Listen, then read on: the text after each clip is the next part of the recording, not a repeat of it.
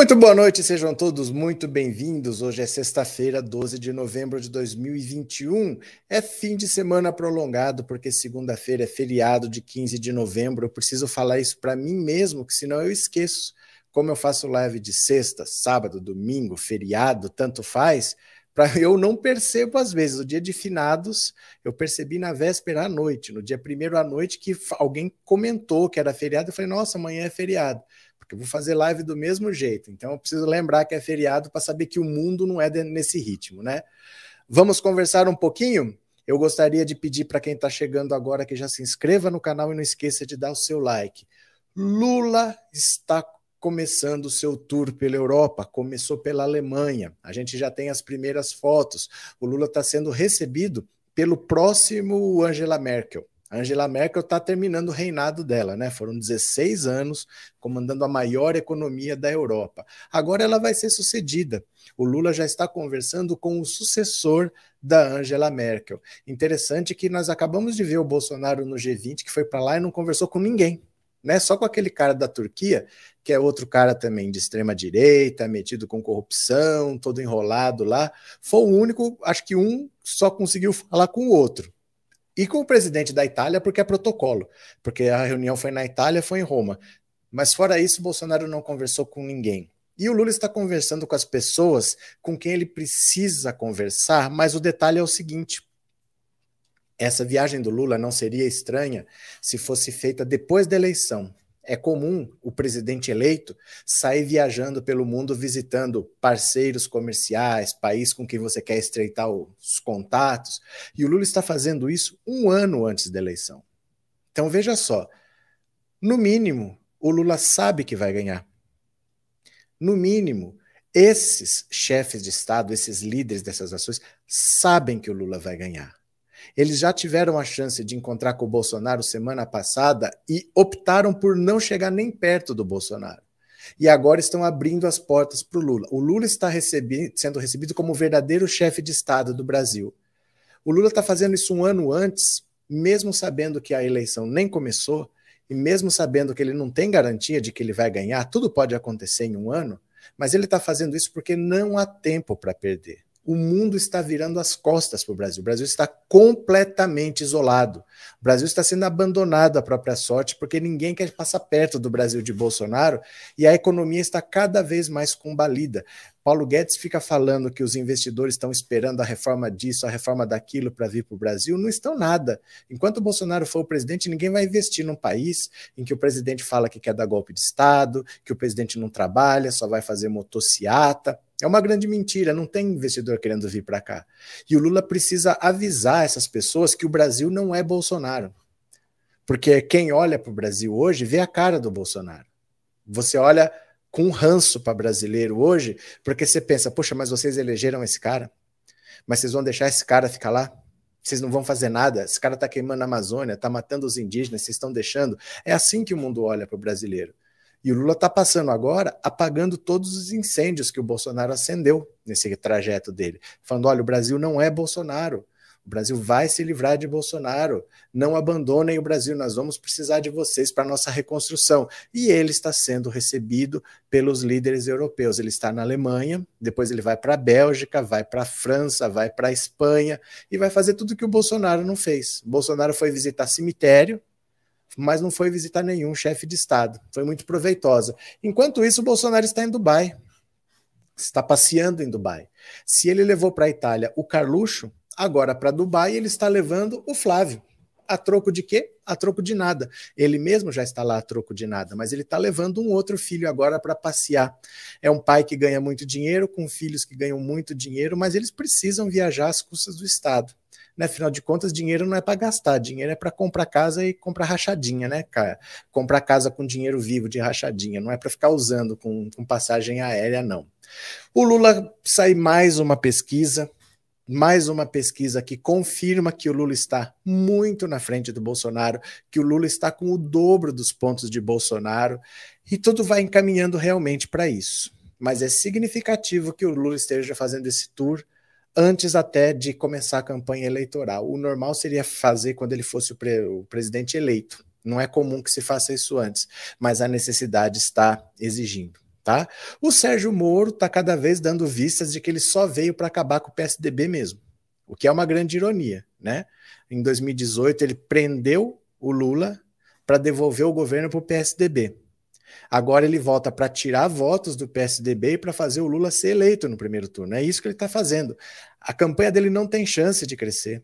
Ele é aquele saco vazio não tem sustentação para parar em pé, ele não sabe nada sobre economia, sobre saúde, sobre educação, não sabe nada sobre cultura, não sabe nada sobre relações exteriores, e ele não vai ter como se sustentar. É nítido que não vai. Porém, o Podemos já avisou que o projeto do Moro é para ser presidente da República, sim, não é para ser senador para São Paulo, não. Na cerimônia de filiação, o Moro se filiou ao Podemos do Paraná ele tem domicílio eleitoral no Paraná. Então Podemos está querendo dizer, ele não vai concorrer ao Senado por São Paulo, não. Só que no Paraná, o Podemos já tem o Álvaro Dias. Sabe Deus o que vai acontecer. Tem uma vaga e tem o Moro com domicílio eleitoral no Paraná e tem o Álvaro Dias, que seria o candidato natural ao Senado pelo Paraná. Vamos ver o que acontece, né? Tem mais aqui notícias sobre o Ciro Gomes. O Ciro Gomes, gente, Ciro Gomes caducou de vez. Você acredita que ele está participando de um reality show? Depois. É sério.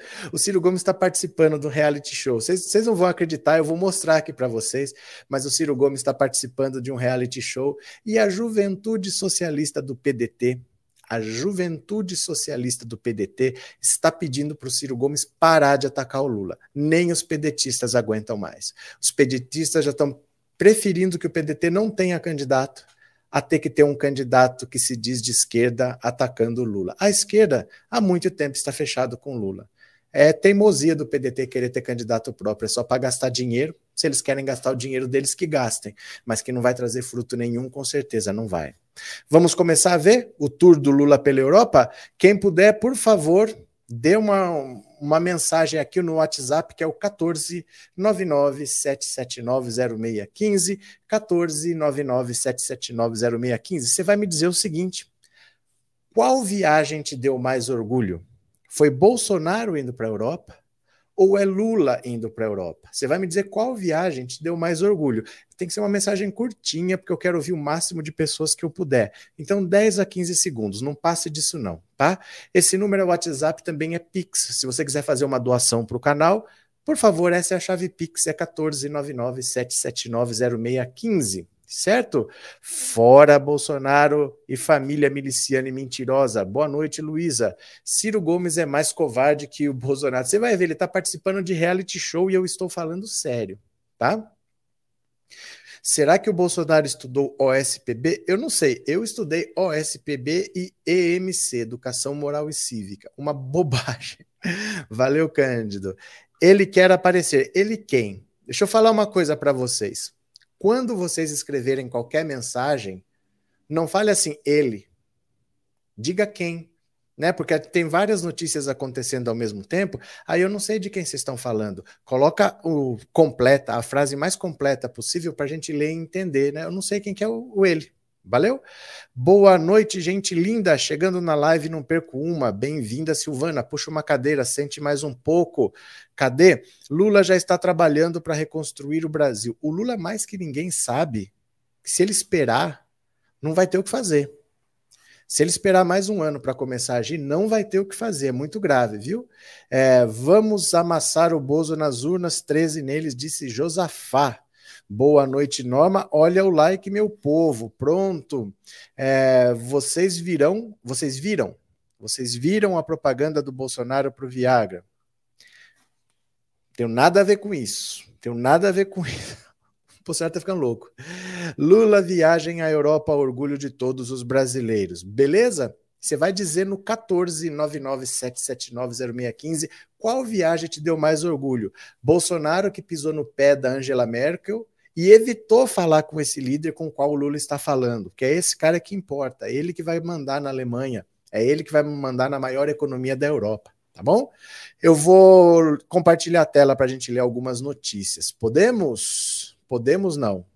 Vamos lá, né? Olha, Lula lidera em todos os cenários e o Ciro está vencendo o Bolsonaro no segundo turno, hein?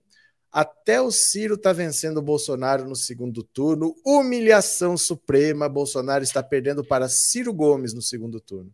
Veja que fim de feira. Que fim de feira. O ex-presidente Lula ampliou a vantagem sobre o presidente Jair Bolsonaro nas intenções de votos. Aê! De acordo com a pesquisa Exame IPEA, divulgada hoje, sexta-feira, de acordo com o levantamento, se as eleições fossem hoje, o petista teria 48% e o capitão 31%. É muito, hein? É muito. Em julho, a distância era de 12 pontos. Como eu falo para vocês, pesquisas, você não se preocupe com o número, mas preocupe-se com a tendência. Porque dependendo de quando faz, da metodologia que usa, o número pode variar um pouco, mas a tendência tem que se manter. Então, quem está em queda tem que estar tá em queda, quem está em alta tem que estar tá em alta. O número pode variar. Às vezes, uma mudança que uma pesquisa já pegou, a outra só vai pegar daqui um mês mas a tendência tem que ser a mesma. Então não se preocupem com números, vamos ver as tendências, tá? Olha, se a eleição fosse hoje e os candidatos fossem esses, em quem você votaria? Se fosse Lula e João Dória, metade votaria no Lula e tinha 22% que votaria no Dória. Né? Se fosse Lula e Eduardo Leite, praticamente a mesma coisa, metade no Lula e 22 no Eduardo Leite. Se fosse Lula e Sérgio Moro, mais ou menos ali também, 47 a 25. Se fosse Ciro Gomes e Lula, 44 a 31, aproximou um pouquinho. Mas tem mais aqui, ó. Se a eleição fosse hoje e os candidatos fossem estes em quem você votaria, se fosse Bolsonaro e Sérgio Moro, praticamente empate. Praticamente um empate. Se fosse Ciro Gomes com Bolsonaro, Ciro Gomes vence Bolsonaro. Olha o fim de feira do Bolsonaro. Em qual desses candidatos você votaria para presidente se a eleição fosse hoje? Lula, aqui está com 35. Bolsonaro está com 25. Está muito pouco a votação do Lula, mas não se preocupe com o número. Ciro Gomes, 7. Sérgio Moro, 5. João Dória, 2. Eduardo Leite, 2. Olha o que é estranho nessa pesquisa. Mandetta, 1. Alessandro Vieira, 1. Rodrigo Pacheco, 1. Cabo Daciolo, 1. Até o Cabo Daciolo tem um ponto. Esse pessoal do 1% não aparece em pesquisa nenhuma com voto. E até o Cabo da Ciolo, que nem ouvi ele falar que ele é candidato, tem 1% que está votando nele, né? Ah, muito estranha essa pesquisa, mas não se preocupem. Pronto, acabou? Acabou. O que importa é a tendência. Quando você pega uma pesquisa, pega a pesquisa anterior, pega a que veio antes e vê como os índices evoluem, elas sempre batem. Mesmo que o número seja um pouco diferente, ela dá sempre a mais, ela dá sempre a menos, mas a curva sempre tem a mesma cara. Então tá tudo certo. Porque às vezes o que uma pesquisa já pegou nessa, a outra só vai pegar daqui 15 dias, porque tem diferença de metodologia e tal, mas a curva é sempre a mesma. A gente vê que desde que o Lula recuperou os direitos políticos, ele superou o Bolsonaro em todas as pesquisas, não importa com qual intenção de voto. A gente vê que o Lula tem uma tendência de, cre de crescente desde essa época e o Bolsonaro tem uma tendência de queda desde essa época. Então, as pesquisas sempre batem. Por mais que os bolsominions queiram dizer que não, as pesquisas sempre batem, né? Boa noite, gente. Venham para cá, vamos prestigiar essa rede. O Fábio está se referindo a esta rede aqui. A live está ao vivo por lá.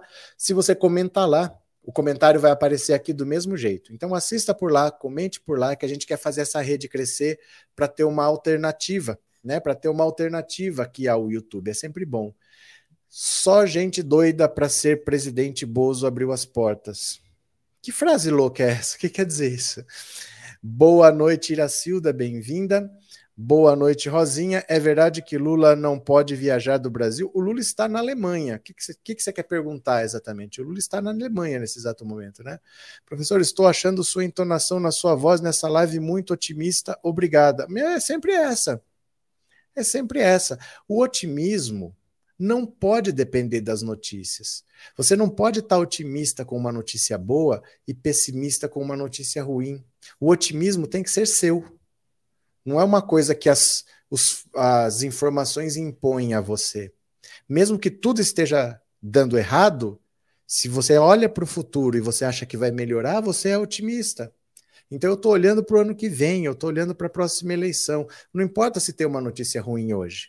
O otimismo não depende dessa notícia ruim hoje. Você tem que olhar na perspectiva.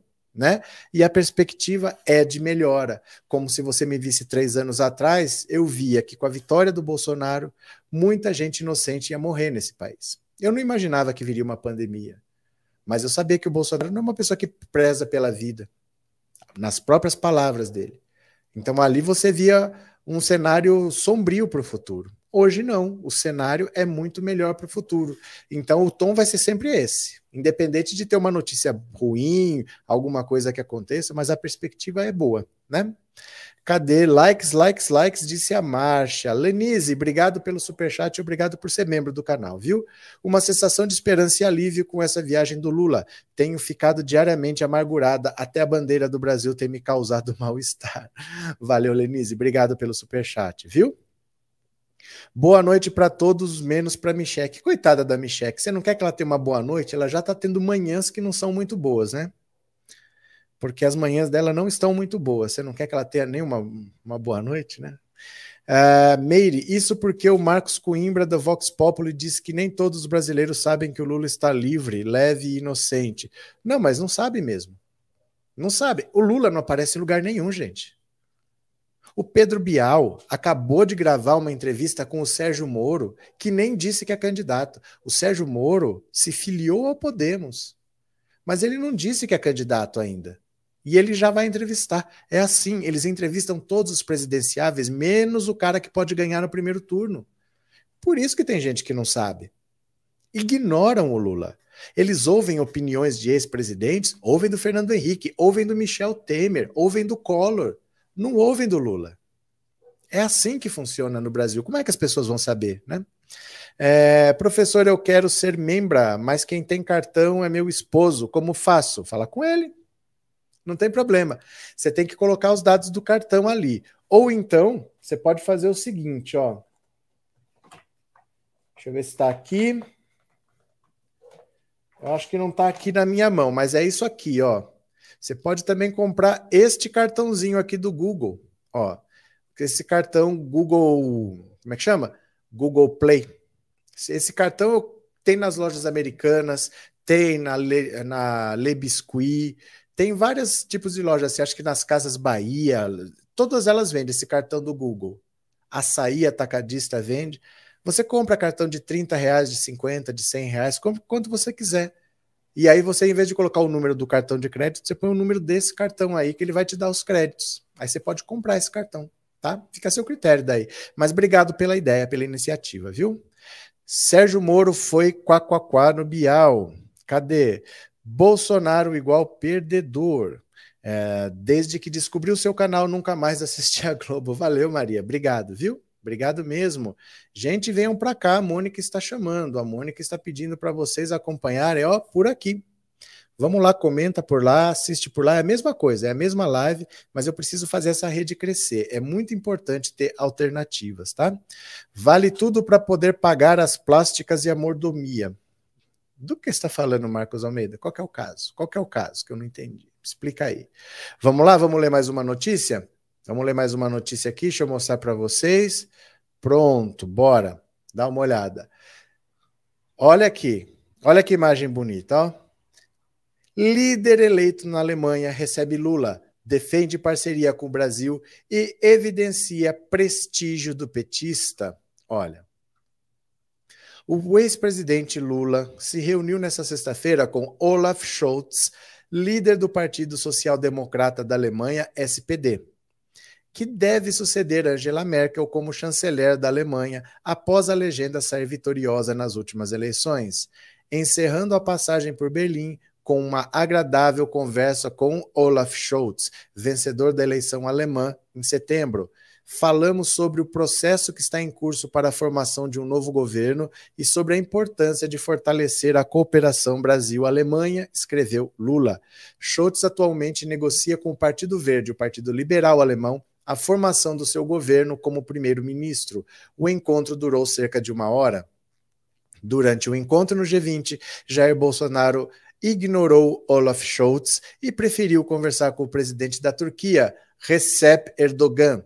Mais tarde, também em Berlim, Lula se encontrou com Martin Schulz, que presidiu o Parlamento Europeu e é filiado ao SPD. Schultz veio ao Brasil em 2018 para visitar Lula quando petista estava na prisão em Curitiba, após ser condenado sem provas. Neste ano de 2021, o Supremo Tribunal Federal condenou o ex-juiz Sérgio Moro pela parcialidade contra o ex-presidente. Olha aqui. A foto histórica é o futuro manda-chuva da Alemanha e o futuro manda-chuva do Brasil. Aê, aê. Então, olha, importante, tá? Isso seria a viagem de um presidente eleito, não de uma pessoa que nem candidato é ainda. Falta um ano para a eleição, mas o Lula sabe que não dá para esperar. Se ele esperar, esses países vão se afastando do Brasil, vão ignorando o Brasil e aí pode ser irreversível. Aí no governo dele ele pode não ter tempo de fazer nada. Então, um ano antes, ele já está conversando, já está tentando fazer as pontes, está tentando manter uma ligação, porque o Bolsonaro está destruindo todas as pontes que já existiam e o Brasil hoje é um país que está ilhado no mundo. A verdade é essa, né? Bolsonaro faz Brasil passar vergonha, Lula lá é prestígio e leva uma melhor imagem para nossa alegria, disse o Régio Flávio. Ao contrário do Bozo, Lula já começa as articulações bem antes de governar. Isso quer ser um líder de pessoa, uma pessoa proativa. Tá certo, cadê? Aí a gadaiada não aguenta. A gadaiada não aguenta nada, eles são cheios dos mimimi, né? Fotografia maravilhosa. No entanto, no entanto, enquanto Lula está viajando pela Europa e tem uma agenda movimentada, concorridíssima, vamos aproveitar então para ver qual foi a agenda de Bolsonaro para hoje? Vamos ver se trabalhou esse menino, porque ele trabalha, né? Vamos ver a agenda oficial do presidente da República?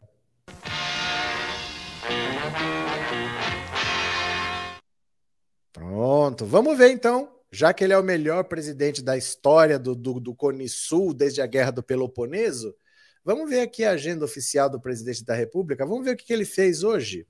Hoje é dia 12, sexta-feira. Na agenda oficial do presidente temos partida de Brasília para Lisboa, partida de Lisboa para Dubai.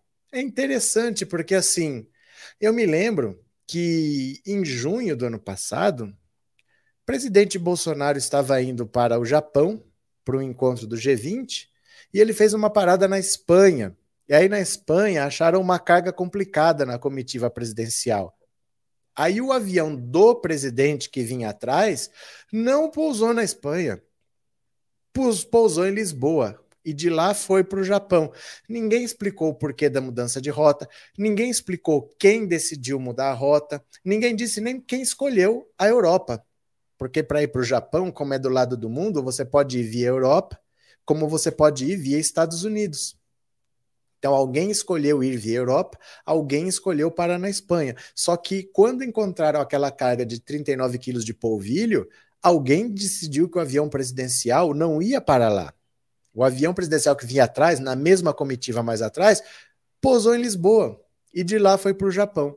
E na volta, estranhamente, não vieram pela Europa, vieram por Atlanta, nos Estados Unidos. Ninguém explicou por quê. Mas agora nós estamos vendo de novo que, fazendo uma escala na Europa, eles evitam a Espanha e preferem Portugal mais uma vez. Por que será? Por que será, né? Acho que é tudo coincidência, mas o povo fala demais. Agora, hoje ele não trabalhou, tá viajando, vai trabalhar muito provavelmente lá em Dubai. E ontem, o que, que ele fez ontem? Vamos ver, dia 11? Encontrou com o arcebispo Josef Bosch de manhã, falou com esse Roberto Mira, vice-presidente de não sei das quantas, foi aqui ó, na festinha de um programa que ele já tinha lançado, ele já lançou esse programa oito meses atrás, agora lançou mais uma vez o mesmo programa. Conversou com esse Pedro César Souza, que ele conversa todo dia, e pronto, conversou com o embaixador do Japão e quatro e meia o dia estava encerrado. Um dia que começou às nove da manhã, que ele parou três horas para almoçar, e às quatro e meia já tinha acabado. Mas como trabalha esse menino, mas que exemplo, não? Um país que está em uma crise econômica, uma crise política, as pessoas estão comendo osso, as pessoas estão comendo pelanca. Olha como trabalha. Um almoço de três horas. quatro e meia da tarde já estava em casa assistindo Malhação. Não sei se ainda tem Malhação, ainda tem Malhação, mas ele já podia estar em casa assistindo sessão da tarde, talvez. Que beleza, hein? Iracema Santos, quanta inveja do Lula, você é doente, te trata. Cadê? Tem uma Iracema perdida por aí? As viagens internacionais do Bozo é só para aumentar a vergonha do Brasil ter eleito um à toa. Não sabe o que, que eu acho? É que o cartão corporativo deve ter plano de milhagem. Aí, além dele poder gastar, ele coleciona umas milhas, né? Deixa lá umas milhas acumuladas, porque não é possível como gosta de passear, né? E assim que um verdadeiro líder trabalha. Aí, ó, eu tô falando para vocês. Quando vocês escreverem uma frase, vocês têm que dizer a quem vocês estão se referindo. Eu não sei se está se referindo ao Lula, se é ao Bolsonaro, se você está sendo irônico. De quem que está falando? É de quem? Só escrever, tá? Escreve para não ficar dúbio. Lula guerreiro do povo brasileiro, não tem para ninguém, é Lula 13 sem medo de ser feliz. É, Micheque é corajosíssima por dormir com o Bolsonaro sujo de sangue de 618 mil pessoas mortas. Maria Augusta não chamaria de corajosa. Eu acho que ela sabe por que ela faz isso, algum motivo tem, né? Ô professor, como você é inteligente. Ô Sérgio Bento, deixa eu te falar uma coisa. Eu acho que tudo isso, eu entendo você, é medo do comunismo. Você é meio assustadinho com o comunismo, né? Você tá com medinho? Tá com medinho? Tá com medinho? Uh tá com medo do comunismo, Sérgio. Mas vamos nos animar, vamos nos animar que vai dar tudo certo. Vai lá, Sérgio, dança aí. Tem medo do comunismo, são os latifundistas, são os monopolistas, são os colonialistas, enfim, os parasitas. São os latifundistas, são os monopolistas, são os colonialistas, enfim, os parasitas. São os latifundistas, são os monopolistas são os colonialistas, enfim, os parasitas. Pronto, pronto. Cadê? Tem mais. Hoje os gadinhos estão tudo esperneando, estão tudo esperneando. Até o gado gosta da nossa live. Eles não têm live para ir. Eles até gostariam de ter um terça livre para assistir, mas não existe mais. Eles gostariam muito de ter um Bernardo Kister para assistir, mas não existe mais. Fazer o quê, né? Professor, será que tem algum oficial levando 60 quilos de polvilho? Não sei, Antônio. Não sei. Eu sei é que evitaram a Espanha de novo. Não sei. Né? Evitaram a Espanha de novo. Lula vai ser o salvador da pátria. Boa noite a todos. Boa noite, José Silvano. É, não tem para ninguém, é Lula 2022.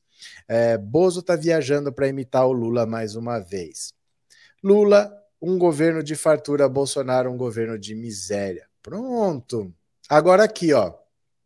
Por falar em Lula, por falar em Lula, tem aquela história, né, da, da chapa com Alckmin, do vice com Alckmin. Será que sai? Será que sai? Olha, chapa de Lula com Alckmin é considerada difícil pelo PT, mas não impossível.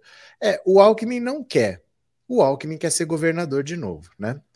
A união dos ex, do ex-governador Geraldo Alckmin com o ex-presidente Luiz Inácio Lula da Silva numa chapa para disputar a eleição presidencial do próximo ano é vista como difícil, mas não impossível pela cúpula do PT. Os dois se encontraram duas vezes nos últimos meses e abriram um canal de diálogo.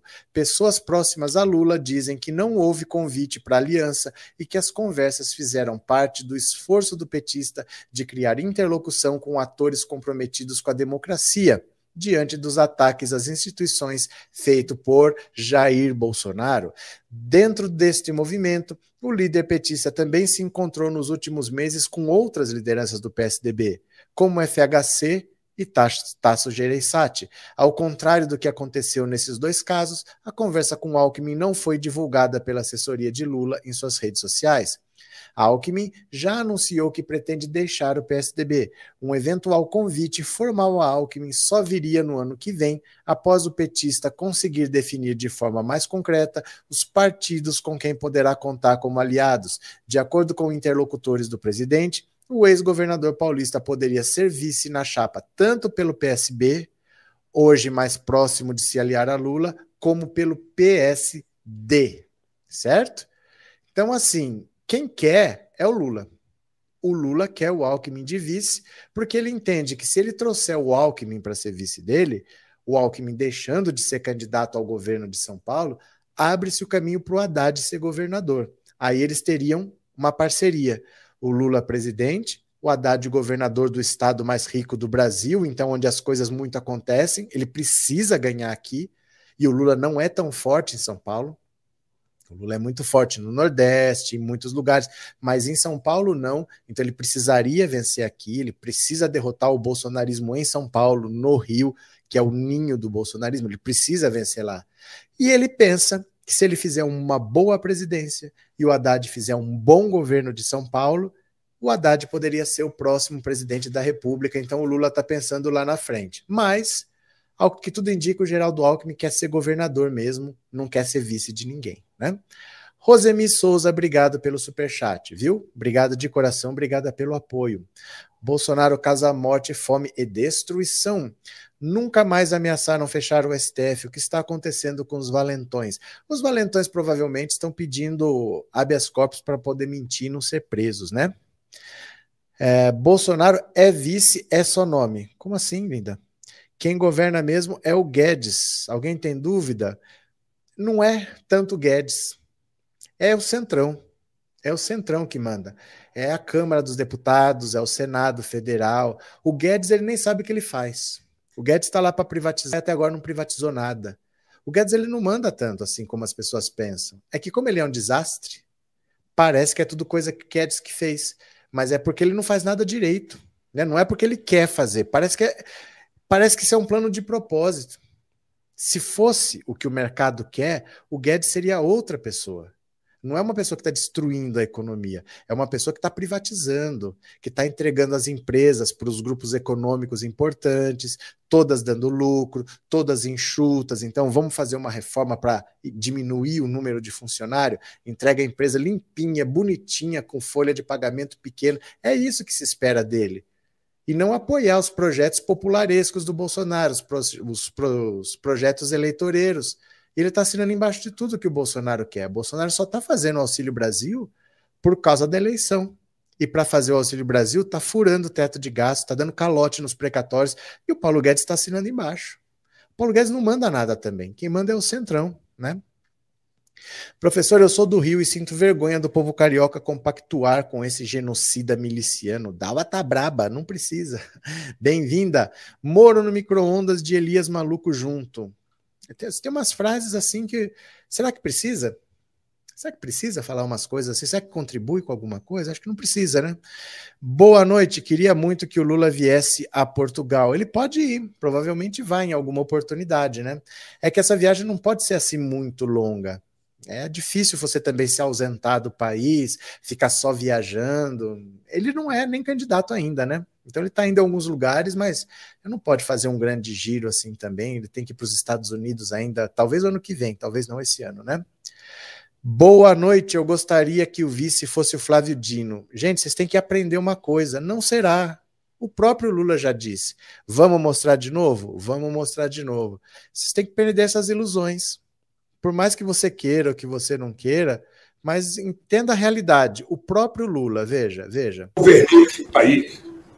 Quando eu cansei de perder eleições, eu disse ao PT que eu não queria mais ser candidato para ter 30% de voto.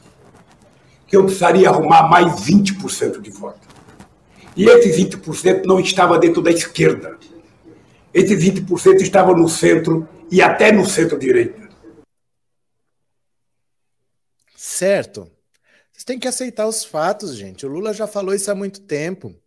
A história dele mostra isso. Ele não vai ter um vice de esquerda. E ele sabe o que ele está falando, porque ele já foi presidente duas vezes. Ele sabe o que ele precisa fazer. Tem que cair na real. Não vai ser sanduíche de pão com pão. Não vai ser uma coisa que não acrescente. O Flávio Dino não acrescenta nada para ele. Porque o apoio da esquerda ele já tem. Ele não precisa de mais gente de esquerda do lado dele, ele já tem o apoio da esquerda toda, né? Já tem. Então não vai ser, né? 1.500 likes, obrigada, mas tem 1.800 assistindo, hein? Quem que não deu like ainda? O Lula também não foi receber um prêmio lá no exterior? Foi, mas é na França.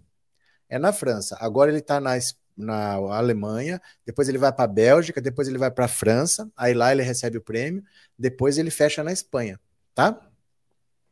Nossa realidade atual não deixa muita escolha frente ao governo de reconstrução do Brasil. E deixa eu falar uma coisa para vocês. Às vezes, às vezes, se você falar assim, ah, mas eu não gosto do PSDB, eu também não. Ah, eu não queria o Alckmin, eu também não. Mas se vai abrir espaço para o Haddad ser governador de São Paulo, o PT nunca passou perto de governar São Paulo. Aqui o, o PSDB manda há 30 anos. É um governador atrás do outro. Se você quebrar isso, exatamente quando o Lula está de volta, e isso pode abrir espaço para o Haddad ser um futuro presidente da República, pensa olhar para frente. Ah, eu quero o Flávio Dino. Acrescenta o quê? Ele já é da esquerda, ele já apoia o Lula. A política é um jogo que a torcida ganha. Não é um jogo que o jogador ganha. A pessoa pensa assim: ah, se eu pegar esse cara que é bom com esse cara que é bom, não importa. Não é o jogador que ganha a eleição, é a torcida. É um jogo de futebol em que quem ganha é a torcida. Quanto mais torcedor você tiver, você ganha. Não é o jogador. Ah, vamos fazer uma super chapa com fulano, com fulano. Não importa. O que importa é quem traz mais torcida. Pensem nisso. Se você ainda não se convenceu, eu vou te dar um segundo exemplo. Presta bastante atenção nisso que eu vou falar. Bolsonaro está se filiando ao PL. PL que sempre foi do Centrão. PL do Valdemar da Costa Neto, que foi preso no escândalo do mensalão. Roberto Jefferson denunciou, Roberto Jefferson foi preso. Valdemar Costa Neto também foi. Presidente do PL, maior partido do Centrão, partido que está recebendo o Bolsonaro. O que, que você acharia do Lula fazer uma parceria com o PL? O que, que você acharia do Lula pegar um vice do PL? Pois quando o Lula se elegeu, foi com um vice do PL. José Alencar era do PL. Então revejam os seus conceitos, porque a realidade não é um mundo ideal onde vai acontecer tudo do jeito que eu gostaria. Você, o que, que você acha se eu falasse hoje para você que o vice do Lula tem que ser do PL? Pois o Lula se elegeu duas vezes foi com o vice do PL. E só por causa do vice do PL é que ele se elegeu, porque aí o mercado parou de achar que ele era radical. Foi aí que ele ganhou o apelido de Lulinha Paz e Amor. Certo? Então, os fatos se impõem, gente. O Lula entende de política e ele não está fazendo isso porque ele quer. Ele também, se ele pudesse, ele não faria isso. Se ele pudesse ter alguém mais parceiro dele como vice, ele queria, mas a necessidade se impõe. O importante é derrotar o Bolsonaro. O Bolsonaro não pode ter um suspiro de segundo mandato, pra, não pode ter a menor esperança. E ele, para isso acontecer, ele tem que ser derrotado nos estados. O PT nunca ganhou no estado de São Paulo. O Alckmin é o líder e favorito para ganhar em São Paulo, porque o PSDB, até o Dória ganhou pelo PSDB. Ninguém gosta do Dória, mas pelo PSDB ele ganhou. Então ele está querendo tirar o Alckmin e abrir caminho para o Haddad. E o Haddad pode ser o futuro presidente. Não reclamam que o, o PT não cria lideranças? Ele está preparando o caminho para o Haddad. E, e é assim, tá? E é assim. Cadê o que, que vocês estão falando? Quem mais, quem mais, quem mais? Quero Lula presidente e o vice seja quem ele escolher, o importante é fora Bolsonaro. É, Ricardi, professor, certamente o Hélio Negão abocanhou parte dessa PEC dos precatórios, já que ele doou 535 mil para o hospital de Porciúncula. É, ele está fraco na capital e quer formar um curral no interior.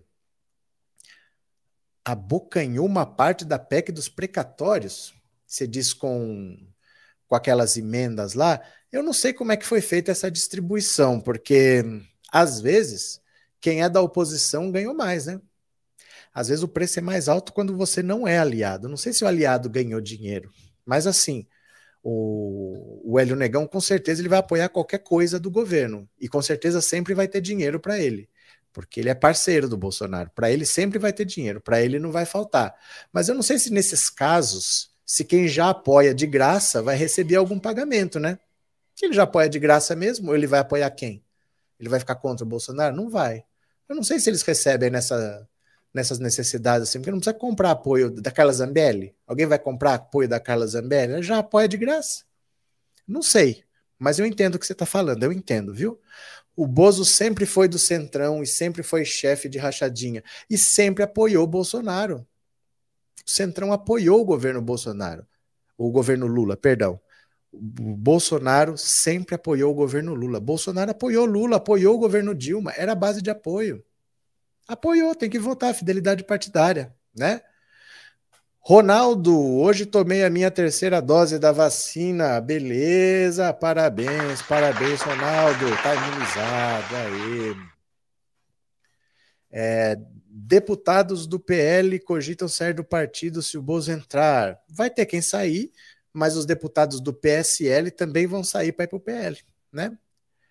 É isso aí, possantes nos beijamos.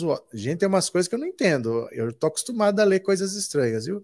Estou contando os dias para apertar 13. Já pode ir apertando aqui, ó. Aqui eu forneço uma prévia gratuitamente para quem quer apertar 13, ó. É assim que faz. Aê! Quem mais? Quem mais? Pronto, já vai treinando, é assim que funciona, viu? É, professor, fala Nivaldo, passei rápido num canal, não deu nem para ver o nome dele. Ele dizia que o Lula estava viajando com o dinheiro do povo. Explique, eu não vou explicar, Nivaldo. Vocês têm que parar com isso, pelo amor de Deus. Vocês vão num lugar que vocês não devem ir, ouvem besteira e quer que eu explique. Pelo amor de Deus, percam essa mania. Se você não confia no Lula, vota em outro, cara. Como é que um cara que não tem cargo, não tem nada, tá usando dinheiro público? Como é, me explica um negócio desse? Vocês têm que parar de ouvir besteira e ainda acreditar.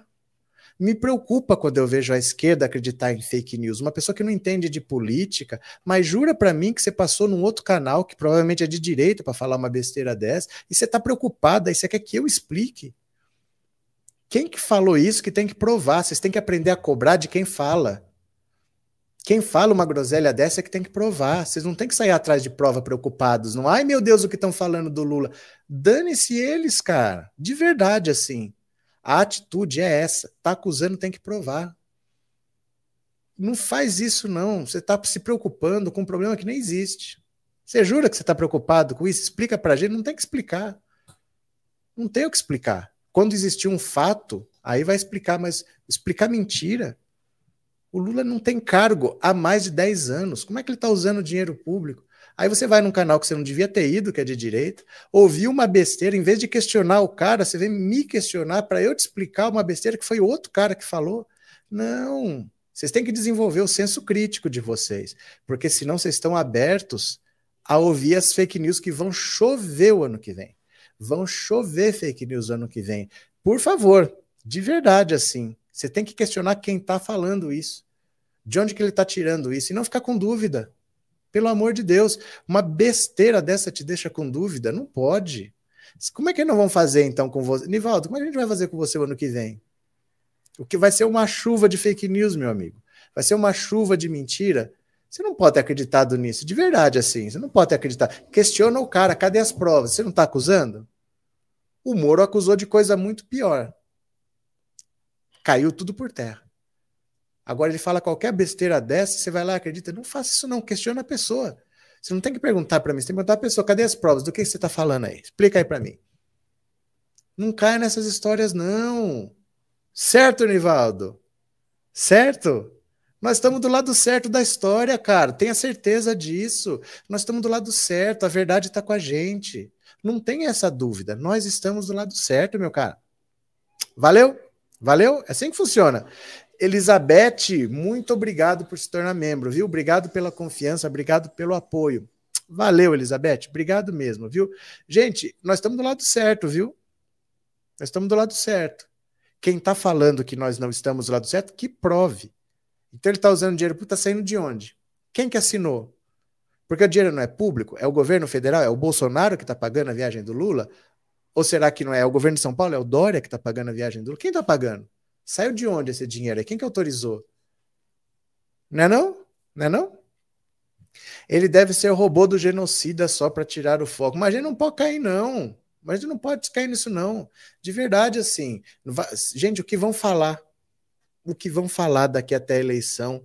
Se a gente acreditar que o Lula está usando dinheiro público, mas, gente, faz mais de 10 anos que ele não tem um cargo público.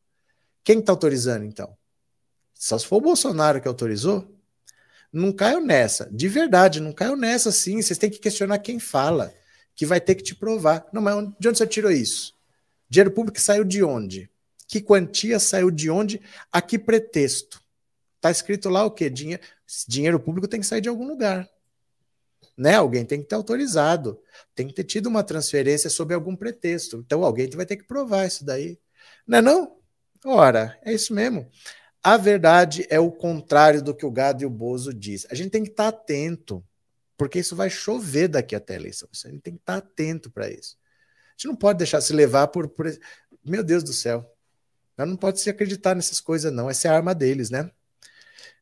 Cadê? Uh, boa noite. As pessoas não se interessam por política e ficam dando ouvidos para groselhas de bolsonaristas. Edilta. É, cadê o Del? Temos que nos preparar, vem coisa, coisa pior, isso aí não é nada.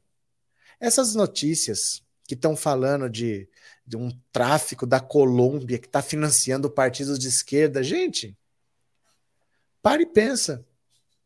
Quem acusa tem que provar, não interessa o que ele falou. Tem que provar. Pode falar o que quiser, fale à vontade. Ah, uma jornalista da Espanha falou, mas daí ela falou? Mas daí que ela falou, tem que provar. Né? Tem que provar. Tem que acostumar a pedir provas. A gente tem que pedir provas, né? Professor Roberto Requião, vice-presidente do Lula presidente, o que você acha? Eu não acho nada, Paulo Roberto, não é assim. Primeiro você vai ter que ver que partidos vão compor a sua aliança. Você não sai procurando pessoa para ser vice. Você vai ver que partidos vão compor a sua aliança e o que, que você vai negociar com eles. Por exemplo, eu vou ter os governadores? Ou você vai escolher os governadores? Eu não abro mão de tal estado. Não, então para mim não interessa aliança. Beleza, vou fazer aliança com ele. Tá, você quer o senador? Tá, mas se você der o senador, eu escolho o vice. Não, eu quero escolher o vice. Não, então o senador você não. É uma negociação com os partidos primeiro. Não é questão de nome. Você vai ter que escolher dependendo do apoio. O Lula pode nem escolher o vice. O PSB, o PSB falou: você tem duas opções. Ou você escolhe o vice e eu escolho os governadores e você não pode dar palpite, ou você escolhe os governadores, ou eu indico, e eu indico o vice e você não pode dar palpite. O que, que você quer? PSB falou isso para o Lula. Então, dependendo de como for, eu quero o Haddad governador. Tá, então o vice é a gente que escolhe. Não vai escolher nada. É assim que funciona. Primeiro vem as alianças com os partidos, depois é que surgem os nomes, né? É, vão falar mesmo muitas mentiras sobre o Lula. Eu não acredito. Se provar, tem que provar. Só falar, eu também falo um monte de coisa, mas tem que provar, né? Cadê? É, Bolsonaro 2022 não adianta mentir. Ai, Joana, não vou nem zoar você, não. Não vou nem zoar você, não. Tadinha, deixar você aí na ilusão. E é Lula de novo para o melhor do Brasil. Tá certo. A mentira é a arma do bolsonarismo. Não, e assim, tem mentira que não faz o menor sentido e a gente vai se preocupar com elas, por que, que eu vou me preocupar com uma mentira dessas, né? Agora deixa eu contar uma coisa para vocês. Vou mostrar uma matéria aqui, ó. Uma matéria aqui para vocês, eu quero que vocês vejam junto comigo, ó. Vejam esta matéria aqui. Compartilhe a tela e vamos ver essa matéria aqui. A história não para com esse processo, disse Lula a Moro ao ser julgado pelo ex-juiz. Veja só. Ao ser questionado pelo ex-juiz por parcialidade do STF, o ex-presidente Lula previu que Sérgio Moro um dia seria candidato a algum cargo público e vaticinou. A história não para com esse processo. Lula disse ainda que a história julgaria os abusos cometidos pelo ex-juiz, que vem sendo assessorado pela Rede Globo, que lhe empresta até uma fonoaudióloga para tentar salvar a sua voz tem aqui o vídeo, tá? Este vídeo aqui, deixa eu mostrar para vocês. Este vídeo aqui, eu já postei tem um tempo. Eu vou mostrar aqui. Eu achei esse vídeo por acaso porque eu estava procurando outra coisa. Vou mostrar aqui para vocês, ó. Esse vídeo eu achei ele por acaso porque eu estava procurando isso daqui. Olha.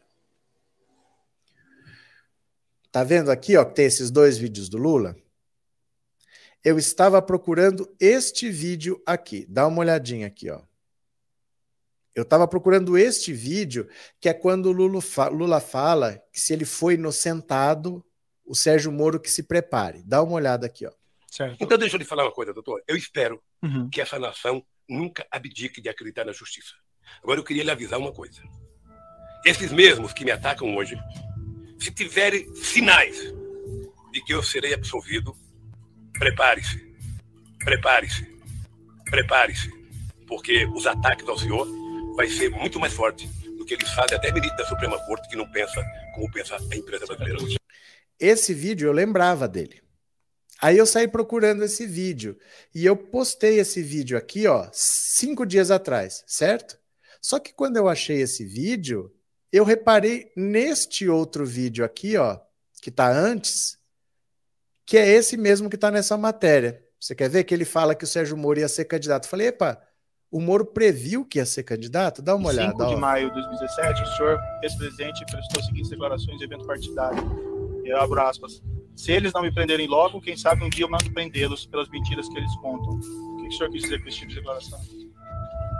Recomendação, meu Deus. dizer o seguinte, que a, a, a, história não para com esse processo. Hum. E a, a, a, história não para com esse processo. Hum. E a, a, história não para com esse processo. Hum. A história um dia vai julgar se houve abuso ou não de autoridade, nesse caso, do comportamento tanto da Polícia Federal quanto do Ministério Público, no meu caso. E o senhor pretende mandar prender os agentes públicos? Como é que eu vou saber? Nem sei se eu vou estar vivo amanhã. Foi o que o senhor é, afirmou lá. Isso é uma força de expressão. Dia que você for candidato, você vai ter muita força de expressão nos palanques. Dia que você for candidato, você vai ter muita força de expressão nos palanques. Dia que você for candidato, você vai ter muita força de expressão nos palanques. Você tá vendo? Aí eu vi e falei, pera lá, o Lula tá falando quando ele for candidato, e aí eu postei, ó, tem seis dias. Tem seis dias que eu postei isso aqui. Aí o pessoal começou a ver. Aí agora começaram a surgir as matérias. Então aqui, ó, dá uma olhada. É exatamente esse vídeo. Começou a todo mundo postar matéria sobre isso. Ó, é exatamente esse trecho, é que ali eu peguei, eu inverti, eu entortei para não dar problema de direito autoral. Mas eu falo para vocês, alguém me cita em algum lugar? Porque olha, essa notícia aqui é de hoje, ó. É o vídeo que eu postei há seis dias. Alguém me cita? Eu achei por acaso aquele trecho lá e achei interessante. Eu falo isso pelo seguinte: sempre vem alguém falar aqui, ó, que as esquerdas têm que se unir, que tem que convidar fulano, que tem que convidar não sei a quem. Eu parei de convidar pessoas aqui porque eu trazia pessoas para cá. Eita. Conectado no momento a Mac Mini de Roberto. Alexa tá falando aqui, ó. Eu parei de trazer. Estou aqui. Começo a Alexa, pare eu parei de trazer pessoas aqui porque eu trazia. Vocês veem como eu faço. Eu mostro o canal da pessoa, eu mando o link do canal da pessoa, eu faço propaganda da pessoa. Às vezes a pessoa nem me convidava para ir lá. E quando me convidava, também não fazia divulgação nenhuma, não falava nada. Então eu vi que não era a mesma coisa.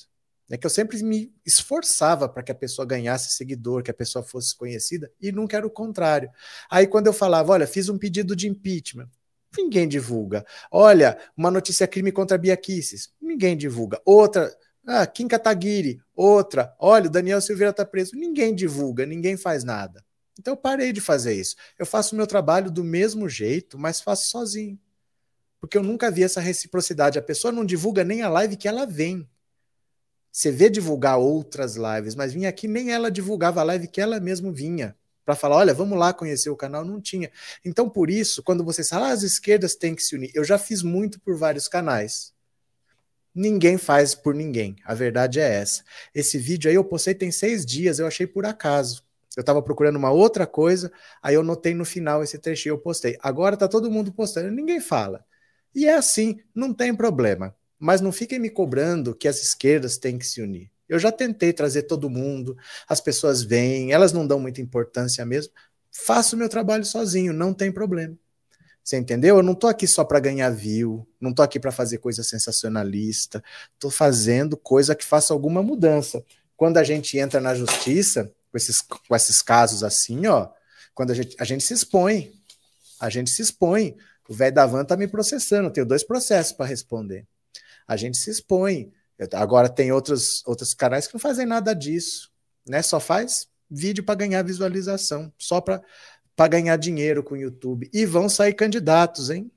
E vão sair, tem pelo menos dois aí que vão sair candidato a deputado federal, só para ganhar salário. Não é para lutar pela esquerda, não. É só para ganhar salário, porque não fazem nada de prático. Nunca fizeram, só fazem vídeos. Ganham dinheiro, agora querem ganhar vídeos como deputado federal. Então, muitas vezes eu prefiro fazer o meu trabalho sozinho. Né? Eu continuo fazendo do mesmo jeito, não me arrependo. Mas a parceria que eu conto é com vocês.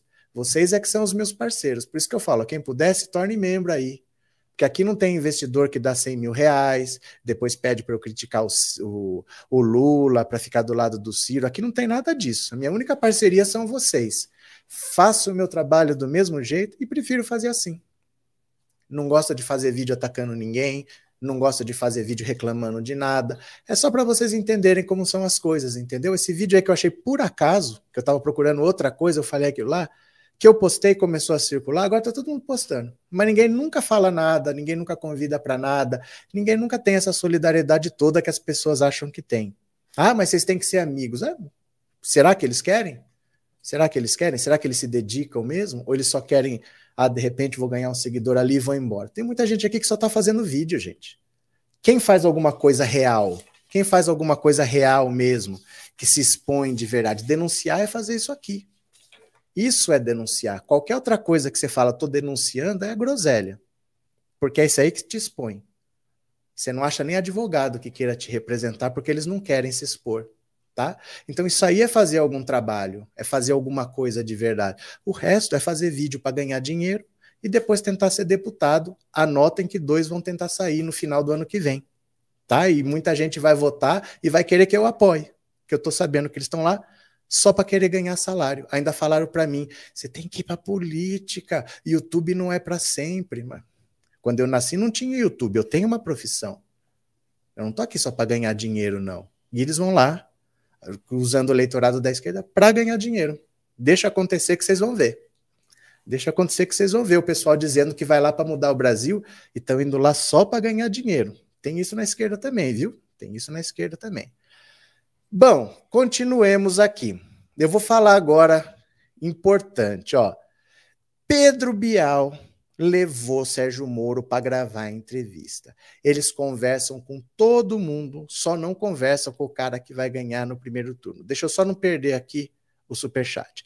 Já lhe enviei mensagens sobre isso. Muitos canais estão copiando várias das suas ações sem citá-lo. Fico aborrecida. Agenda do presidente e até análise. Eu não sei, eu nunca vi, porque eu não tenho muito tempo para assistir canal dos outros, porque eu sou sozinho. Eu não tenho equipe. Sou eu que faço tudo. Ele leva muito mais tempo do que parece para fazer isso tudo.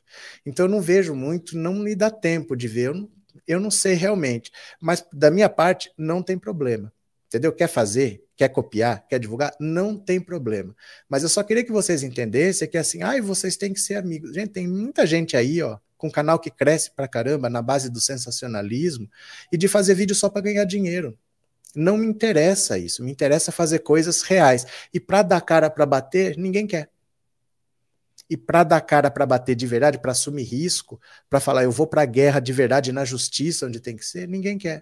O pessoal só quer fazer vídeo. Você entendeu? Por isso que eu fico muito sozinho aqui. E não estou reclamando, não. Vou sozinho do mesmo jeito. Mas nós vamos fazendo na justiça do jeito que dá. Valeu, Ana. Obrigado, viu? Obrigado mesmo. Muito obrigado pela, pelo reconhecimento. Dá uma olhada aqui, ó. Vamos ler aqui, ó. Vamos ler. Bial grava a entrevista com Moro e fica cada vez mais claro que o ex-juiz parcial é o candidato da Globo. Só para quem ainda tinha dúvida, né? Para quem não tem, tá claro desde sempre o que, que é isso. O ex-juiz parcial Sérgio Moro, o José Henrique Amorim, que falava assim, né? O ex-juiz parcial de Curitiba, Sérgio Moro, dará sua primeira entrevista desde a filiação ao Podemos, partido pelo qual ele quer se candidatar à presidência da República. Ele escolheu a TV Globo, aliada à lavajatista, para servir de palco. Moro será convidado ao Conversa com Bial, apresentado por Pedro Bial. Em seu programa, o apresentador já destilou seu ódio contra o ex-presidente Lula e se mostrou favorável à chamada terceira via. A entrevista gravada em São Paulo será exibida na semana que vem. Esta será a segunda participação de Moro no Conversa com Bial. A primeira ocasião foi marcada pelo esquecimento do então ministro da Justiça sobre a última biografia que havia lido. puxa vida, eu tenho uma péssima memória, respondeu Sérgio Moro. Olha, o Moro nem se colocou como candidato. Ele nem falou ainda, eu sou o candidato. Mas ele já tem o lugar na Globo para falar da candidatura dele, que ele nem anunciou. Pode nem ter eleição desse, do jeito que tá, porque o Lula está ganhando cada vez mais cedo é capaz que não, não tenha nem eleição, porque ele ia vencer no segundo turno, agora ele já está vencendo no primeiro, dali a pouco não vai ter nem eleição mais, ele já assume em dezembro agora, no Natal ele assume. De cada vez ele está ganhando mais cedo, né? Mas o Sérgio Moro tem seu espaço lá. Todo mundo tem seu espaço. Gente, eles, a, o G1, o G1 está mostrando as prévias do PSDB. Está distribuindo assinatura do jornal O Globo para quem assistir a prévia do PSDB lá. Você faz um cadastro, assiste e ganha uma assinatura do Globo. É nesse nível que a Globo joga com o PSDB. E isso, ó, essa parceria da Globo com o Sérgio Moro vem desde o caso Banestado, lá nos anos 90, porque algumas empresas estavam usando o Banestado, que tinha uma representação em Nova York, com umas contas que chama CC5, para enviar dinheiro ilegalmente para fora. Uma delas era a Rede Globo, né? Uma delas era a Rede Globo. Essa parceria não é de hoje, porque para os poderosos não pegou nada o escândalo do Banestado. Saíram ilesos, né? Eu não quero nem aproximação com nenhum gado, Marinete. Obrigado, viu? Obrigado pelo superchat. Muito obrigado. Obrigado de coração. É, Pedro Bial vai levar o polígrafo para entrevistar o Moro? É, pois é, o negócio é o seguinte: o polígrafo apita só na resposta ou apita na pergunta também? Porque se o polígrafo apitar nas perguntas que ele fizer, quando o Pedro Bial fala, o bicho pega, né? Aí eu acho que ele não vai levar polígrafo para ninguém se apitar para ele também, viu? É, eu voto no PT, o resto é conversar. Tá certo, Walter? É, não citá-lo é falta de ética do que vocês estão falando do Lula. Eles não, não tocam no assunto, o Lula não existe. Há pelo menos seis anos não se toca no nome do Lula, né? É, o seu canal é o único do qual sou membro. Obrigado, Inês. Obrigado de coração. Obrigado pelo apoio, viu? Muito obrigado. É, Rita, liga para o seu amigo chefão do tráfico e avisa que o maior estadista das Américas está recebendo prêmio na Europa e se reunindo com políticos e diga-lhes que as mentiras deles não servem para nada. Rita, tá demais você. Parabéns. Cadê? É, Paulo Henrique Amorim. Porque o que, que eu falei? Eu não falei Paulo Henrique Amorim? Eu pensei no Paulo Henrique Amorim. Eu falei outra coisa? Eu posso ter falado. Verdade, te acompanho desde sempre e não vejo ninguém reconhecer o seu trabalho. Ah, mas é que eles pelo menos podiam ser mais parceiros, né? Porque você vem aqui, eu vou lá, eu divulgo eles aqui, divulga lá, eles nem tocam no assunto. Né? Eu deixo o link aqui no, na descrição, eu mando o link para vocês. Mando... Ninguém faz isso não, ninguém faz nem isso, nem isso, nem para divulgar a presença deles, né? Nem isso faz. Então deixa para lá, Vou fazendo aqui sozinho. Vocês estão aqui, eu não estou sozinho. Não é verdade? Obrigado, Yara. É, eu gosto de todos os canais progressistas, acredito que devam se unir e fundar a TV progressista. Esqueça, Lenice, esqueça. Esqueça. Com horário para cada um de vocês, nobres comunicadores, esqueça. Acho que você não entendeu nada do que eu falei. Acho que você não entendeu nada. Eles irão investir pesado, tô dizendo. Mas não adianta mais. É que não adianta. Eles vão perceber que não adianta.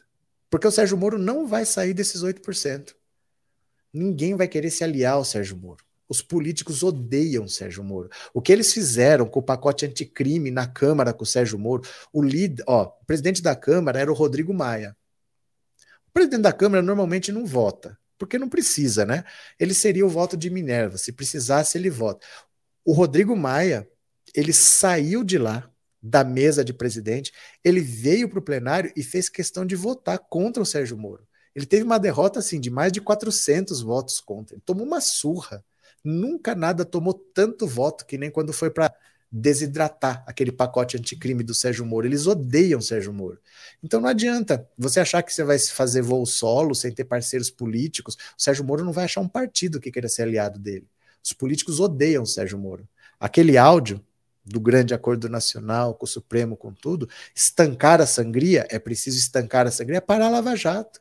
O André Mendonça faz mais de quatro meses que está com a sabatina para ser marcada e não marcam porque ele é lavajatista. Todo mundo odeia a Lava Jato, né? Então, pode investir pesado quanto quiser, não tem efeito. Gente, é...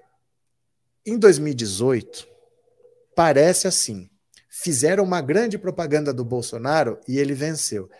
É porque casaram duas coisas.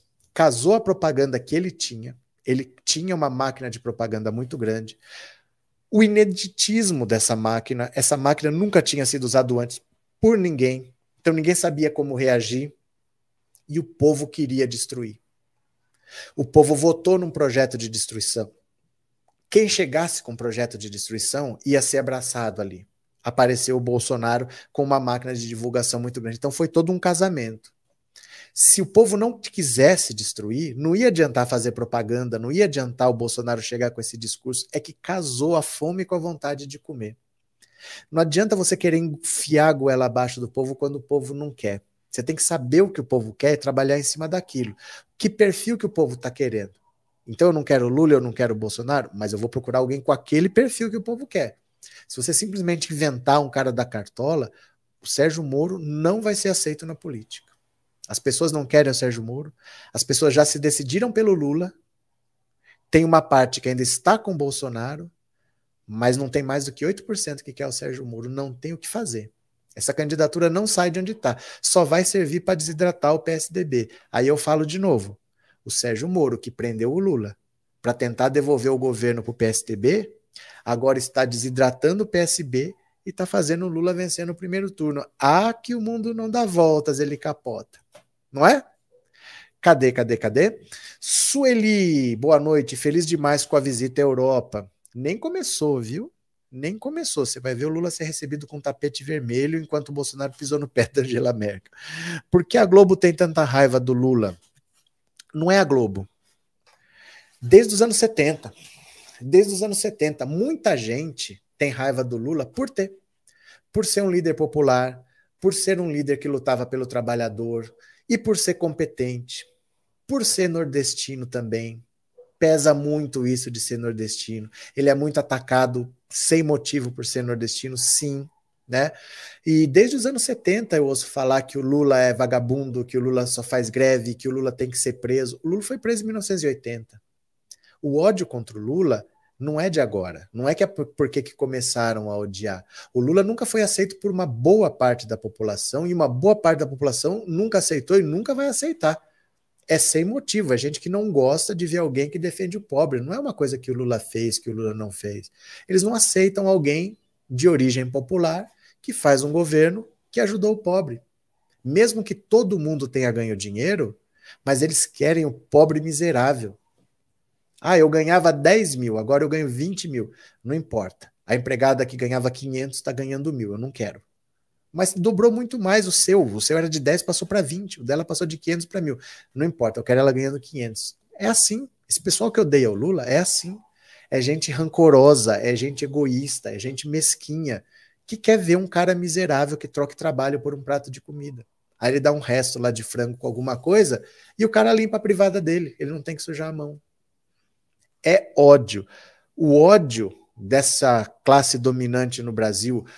O Lula olhou para a empregada doméstica e viu um ser humano. A lei só saiu depois, no governo Dilma, eu sei. Mas essa história de olhar para um empregado doméstico, aquilo é para ser um escravo. O quartinho de empregada é a nova senzala, é a senzala moderna. Aquilo é para ser um escravo. A CLT não atendia o empregado doméstico. O empregado doméstico tinha 20 dias de férias. Você poderia de descontar uma parte do salário se dormisse, poderia descontar uma parte do salário se comesse no trabalho.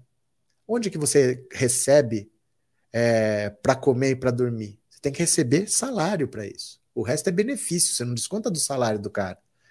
O ódio foi tão grande que eles preferiram acabar com a CLT do que dar direitos para os empregados. Ah, é? Vai dar direito para essa gente que não merece ter direitos? Rasgaram a CLT, fizeram o golpe, acabaram com a CLT, fizeram a reforma trabalhista e esse empregado está desprotegido de novo. Agora, não só eles, todos, né? Estamos todos desprotegidos, mas isso é o ódio. Isso se chama ódio. Tá? É, não é o Lula, é o que ele representa. E muito por ser nordestino também, viu?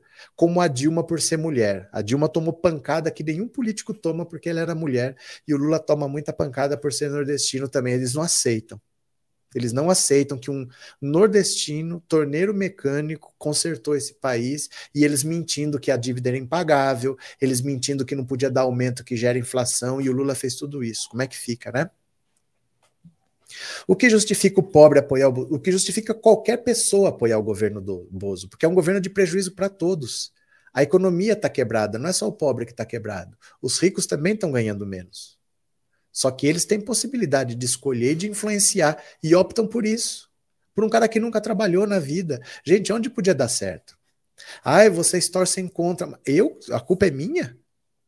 Então o cara chuta o pênalti para fora e a culpa é minha? Ele que chutou para fora, eu não fui lá no pé dele mexer. Bota lá para governar um cara que nunca fez nada. Dá errado e a culpa é sou eu que tô torcendo contra? Não, a culpa é do PT. A culpa... Gente, o PT saiu já vai fazer seis anos que saiu de lá. Quanto tempo ainda precisa para esperar? Quer dizer, se um mandato não dá conta, por que, que o cara quer ser presidente? Você não sabe que o mandato é de quatro anos? Se em quatro anos você acha que não dá para fazer, por que esse candidato? Esse pessoal ficou louco. Sabe, não é só o pobre, o rico, seja quem for. Quem votou num governo desse estava com a cabeça onde? Falta de aviso, não foi? Todos nós tentamos avisar ou não tentamos? e era mimimi, chora mais, petralha. É assim, né? Achei o comentário do Bozo de hoje de manhã de uma falta de compostura expondo sua vida íntima com a Michelle. É de ontem, viu, Maria? É de ontem. Mas ele é assim. Do mesmo jeito que você se constrangeu, foi como o presidente de Portugal se constrangeu quando veio ao Brasil. A comitiva portuguesa toda usando máscara. Bolsonaro toda a comitiva sem usar máscara, e ele não falou de nenhum assunto sério, de nenhum assunto relevante, só fez piada de cunho sexual. Esse seu constrangimento é o mesmo que ele sentiu. O Bolsonaro é assim, ele não tem qualificação, ele não tem estatura para estar tá onde está. É, às vezes a gente não entende, né? Mas não dá para esperar nada dele, não. É assim mesmo, né? É, Bolsonaro é um humorista sem graça. Aquela risada dele é inconveniente. Ele é muito inconveniente. Ele é aquele, aquele parente chato que vem para sua casa e fala: pelo amor de Deus, quando que esse cara vai embora? Mas o cara não vai.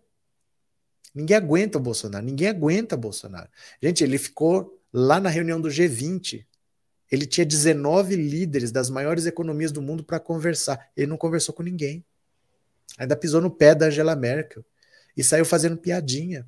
E foi visitar um cemitério de pracinhas brasileiros lá, foi ver um, um monumento, uma cerimônia de pracinhas brasileiros, quer dizer, gente que lutou contra o nazismo, contra o fascismo italiano. O que, que ele foi fazer lá? Logo ele, o que, que ele foi fazer lá, né? Não é culpa de Bolsonaro. Nas eleições ele vai ver como ele é inocente. Os melhores cantores são nordestinos. Os melhores de tudo, né? Tudo, sim, o Brasil é um país muito rico, mas muita gente não aceita. Muita gente não aceita. Eu quero o país para mim. Então, aquele povo lá, eu olho como minha mão de obra. E ponto. Eu não olho eles como cidadãos comuns. Aquele cara não tem que ter educação, não tem que ter saúde, ele só tem que limpar meu chão aqui. Muita gente vê assim, né? Cadê? Nil Paixão, falando em Portugal, Doia Siqueira morreu, grande perda, la visita, la visita lá em dezembro, vida que segue. Foi, é verdade, a esposa do Bem-vindo, Bem-vindo Siqueira, né? É verdade, sim. Verdade, professor, estamos vivendo um horror, mas a gente sabia que seria um horror e nós avisamos, nós compramos briga e tudo. Adiantou? Não adiantou, né? Deixa eu pegar que mais aqui. Enquanto o Bial tá dando palco para o Sérgio Moro, dá uma olhada aqui, ó. Olha o que era Lava Jato. Lava Jato tentou obrigar Palocci a delatar e até a mudar de advogado. Já vou falar sobre isso aqui, viu? Ó. Dá uma olhada. Procuradores da Operação Lava Jato agiram para forçar o ex-ministro da Fazenda e da Casa Civil, Antônio Palocci, a firmar acordo de colaboração premiada. Para isso, buscaram manter o político na prisão, adiantar denúncias e apelações e forçá-lo a substituir o seu defensor, José Roberto Batóquio, opositor das delações, para um advogado favorável à medida. É o que apontam mensagens do grupo de Telegram de procuradores. O diálogo faz parte do material apreendido pela Polícia Federal no curso da Operação Spoofing, que investiga hackers responsáveis por invadir celulares de autoridades e foi revelado pelo site de DCM, Diário do Centro do Mundo. Em 25 de abril, a procuradora Laura Tessler disse que, para convencer Palocci a firmar acordo de delação, era preciso que ele trocasse de advogado. Na época, o ex-ministro era defendido pelo criminalista José Roberto Batóquio, que se opõe ao instrumento. Para forçar a substituição de Batóquio e a colaboração de Palocci, a integrante do Ministério Público sugere adiantar mais uma denúncia contra ele. Batóquio ainda está na defesa dele, afirma Tesler, num dos grupos de Telegram dos procuradores de Curitiba. Estava aqui pensando se era, necess... se era o caso de já ir preparando a terceira denúncia do Palocci. Talvez isso anime um pouco mais. Em seguida, Laura Tesser reproduz um texto do procurador Sérgio Lauria, no qual ele sustenta que os fatores subjetivos dos procuradores foram importantes para o sucesso da Lava Jato. Refiro-me mesmo à idiosincrasia dos que estiveram lá até agora à frente das investigações, seus ideais, preferências, grau de conhecimento, experiência, vocação, etc. Foram eles essenciais para que aqueles dois fatores objetivos, delação premiada e caráter sistemático utilizado no tratamento das informações, dessem resultado? Não tenho a mínima dúvida que sim. Uma delação premiada depende não apenas dos termos e que é friamente proposta, mas fundamentalmente da empatia e relação de confiança que se estabelecem entre os atores que a assinam. Por isso, na minha opinião, não há como se objetivar a escolha de colegas que conduzem as investigações. Ela dependerá e muito da sensibilidade de quem estiver no comando. Afinal, desprezar o estilo e não reconhecer é não reconhecer-se, deve ser, né? Em 3 de maio de 2017, um dos procuradores de Curitiba, não identificado, torna a falar das estratégias sobre Palocci. Agora temos que armar trincheira em torno da prisão de Palocci e não devemos adiantar qualquer acordo com ele, pois iria ser muito caro para nós. Além disso, é hora de conversar no TRF para adiantar as apelações. Aparentemente, a pressão foi bem sucedida. Palocci trocou de advogado contratando Adriano Bretas e firmou acordo de colaboração premiada com a Polícia Federal após recusa do Ministério Público. O ex-ministro mudou sua versão e passou a acusar o ex-presidente Lula e o PT de crimes. Deixa eu mostrar aqui ó, a delação do Palocci, que foi feita seis dias antes da eleição em 2018. Você quer ver? Ó? Você coloca aqui o seguinte, ó. Você coloca aqui o seguinte, ó, delação, Palocci, Polícia Federal. Olha, esse primeiro link aqui. Olha o que foi a delação do Palocci. Delegado da PF mostra que delação de Palocci foi inventada. Inventada. Quem está dizendo não sou eu, é a Polícia Federal. Tá? Olha. Os únicos elementos de corroboração da delação produzida por Palocci são notícias de jornais que, na coleta de provas, não se confirmaram. Essa foi a conclusão de mais um inquérito gerado pelos 23 anexos da delação do ex-petista, o que trata de acusações em torno do fundo Bintang, tá? Quer ver? Tem mais coisas que eles falam aqui, ó. ó. Uh, ó, a proposta de delação de Palocci fora rejeitada duas vezes pelo Ministério Público antes de ser adotada pela Polícia Federal. Em seu relatório final, o delegado Marcelo Feres Dayer atenua o impacto da conclusão, citando apenas os desmentidos, sem falar das provas que contrariam o que Palocci disse. O Palocci fez uma delação e o, o delegado responsável deixou para lá não se preocupou em ver assim, ele encontrou provas contrárias ao que o Palocci estava falando.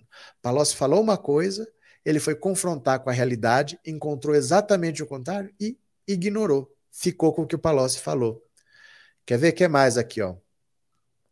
Uh, quer ver, ó? Após o depoimento, a PF foi investigar se a narrativa dele se sustentava. Para tanto, ouviu os personagens citados pelo ex-ministro e colheu provas, concluiu que não há motivos para a continuidade da persecução penal. Uma das primeiras medidas da PF para averiguar o conto de Palocci foi o afastamento do sigilo bancário das transações. A conclusão: ficou afastada a hipótese de uso de informação privilegiada em outras reuniões do Copom. É, sobre a reunião do Copom, Palocci apenas afirmou que todos do mercado teriam percebido que o BTG pá, pá, pá, pá. Quer ver? Ó?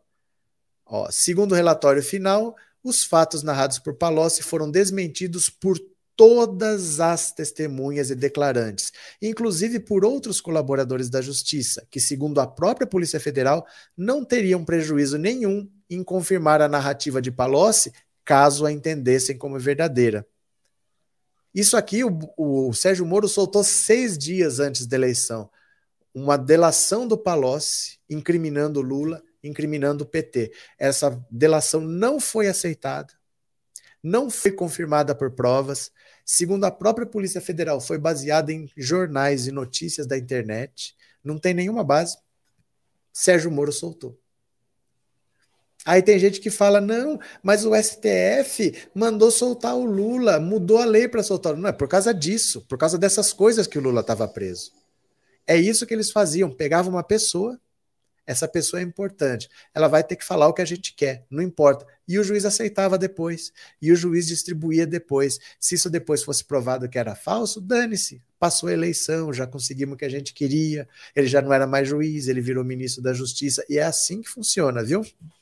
É, Bolsonaro mais uma vez foi passear no exterior e levou o avião cheio de inútil para fazer o mesmo. O Vacari foi um exemplo de lealdade e justiça. José Sarney foi presidente e é nordestino. Aceitaram também, né, professor? Esses escravocratas só aceitam gente da mesma laia que eles, só ferrando o povo. Não, não é, não é esse o ponto. Não é que ele é nordestino e foi aceito. É que ele é aristocrata. O aristocrata pode nascer onde ele quiser, ele pode nascer é, no Afeganistão, tanto faz. Ele é do meio. Ele já está pré-aceito. O que eu digo é o seguinte: o Lula fez o que nenhum deles fazia. Eles faziam, é, eles falavam que a dívida era impagável, ele foi lá e pagou. O país estava quebrado, ele foi lá e consertou. Além de expor tudo o que eles fizeram, ainda era nordestino, aí é pior. Você entendeu? Ainda era pior. Porque aí está provada a nossa incompetência. É um cara que nem estudou. É um cara que era torneiro mecânico. Eles todos cheios de diploma, falando que o Brasil não tinha solução, que a dívida externa era impagável, então temos que fazer tudo que o FMI quer, mentindo para o povo. Não interessava para eles consertar o Brasil, porque naquela hiperinflação eles ganhavam nos bancos. Só que veio um nordestino sem estudo e mostrou que eles estavam mentindo. É nesse sentido que eu falo. Não é que assim, ah, vamos ficar contra esse nordestino, não é isso. Mas o cara, além de fazer tudo o que fez, é um cara sem estudo e nordestino. Aí não dá para aceitar. Aí nós não vamos tolerar isso, não. O cara está destruindo o nosso ganha-pão aqui, a nossa mamatinha, está mostrando que o Brasil tem jeito, e o cara ainda é sem estudo e nordestino não aceita. Se eles só acreditassem em meritocracia, como eles dizem que acreditam, eu sou contra a Bolsa Família porque eu sou a favor da meritocracia. O ídolo deles era o Lula. O cara saiu do Nordeste, fez um curso de torneiro mecânico, se tornou sindicalista, fundou o maior sindicato da América Latina, fundou o maior partido político da América Latina, o segundo maior partido do mundo, virou presidente da República, dois mandatos, saiu com a aprovação de 87%. Se eles fossem de fato meritocratas, o ídolo deles era o Lula mas é da boca para fora. Eles falam que eles são meritocratas quando eles não querem que o pobre tenha direito, né? Fernando Henrique nunca engoliu o sucesso e o carisma do Lula. Verdade, Arlete. Heleno Coelho, verdade, o militar do Bozo que carregava a mala do polvilho no avião está preso na Espanha. Está preso, condenado a seis anos de prisão. Quando terminar a prisão, ele tem uma multa de 2 milhões de euros para pagar. Não sei de onde que ele vai tirar esse dinheiro, né? É, daqui a um ano estaremos soltando fogos com a vitória do nosso grande estadista Lula. Arombado. Você gosta de vir aqui, né? Você gosta. Acha que o Bessias vai trazer o papel para a mamãe Dilma? Então, você sabe por que, que ela falou aquilo? Que o Bessias ia levar um papel para o Lula? Porque a dona Marisa Letícia estava hospitalizada. Então, como o Lula ia ser ministro-chefe da Casa Civil, mas ele não queria ser, ele não queria ser porque ele não queria que dissessem que ele estava fugindo da Lava Jato, mas ele foi convencido de que ele precisava ir ajudar o governo, a Dilma falou para ele: Eu sei que você está aí no hospital. Se você precisar, o Bessias leva o papel, você assina aí. Era só isso. Mas você não é só um arombado, você também é um idiota. Né? Porque a frase era essa. O Lula estava no hospital com a dona Marisa Letícia e a Dilma falou: se precisar, ele te leva o papel. Não é se você precisar para não ser preso, é porque ele estava no hospital com a esposa dele. Ó, se você não puder vir, não tem problema. O Messias leva aí para você. É isso, né? Mas você prefere acreditar no Sérgio Moro, que soltou uma delação da presidente da República sem passar pelo STF, frase pega fora, fora do horário, tudo bem, né? Cada um com seu caráter. Boa noite a todos, espero que esteja tudo bem. Antônio Leão, tudo ótimo. Boa noite a todos, Benedita, bem-vinda. Lula tem carisma, disse Flores Maia. Bolsonaro é um homem ruim, asqueroso, incompetente. Incompetente é o menor dos problemas. Ele é um mau ser humano, ele não é um mau político, ele é um mau ser humano, né? É, aristocratas são pessoas nobres, geralmente garantem seu status por herança, ou seja, são nobres ou de modos sofisticados. Ricos. Ah, este arombado faz jus a. Ele vem sempre aqui falar essas coisas, mas com esse nome aí, quem leva a sério, né? Inteligência não é diploma. Olha, é, Maria Dalva. Tem história que dizem que é para criança, mas é para adulto. Você lembra do Mágico de Oz?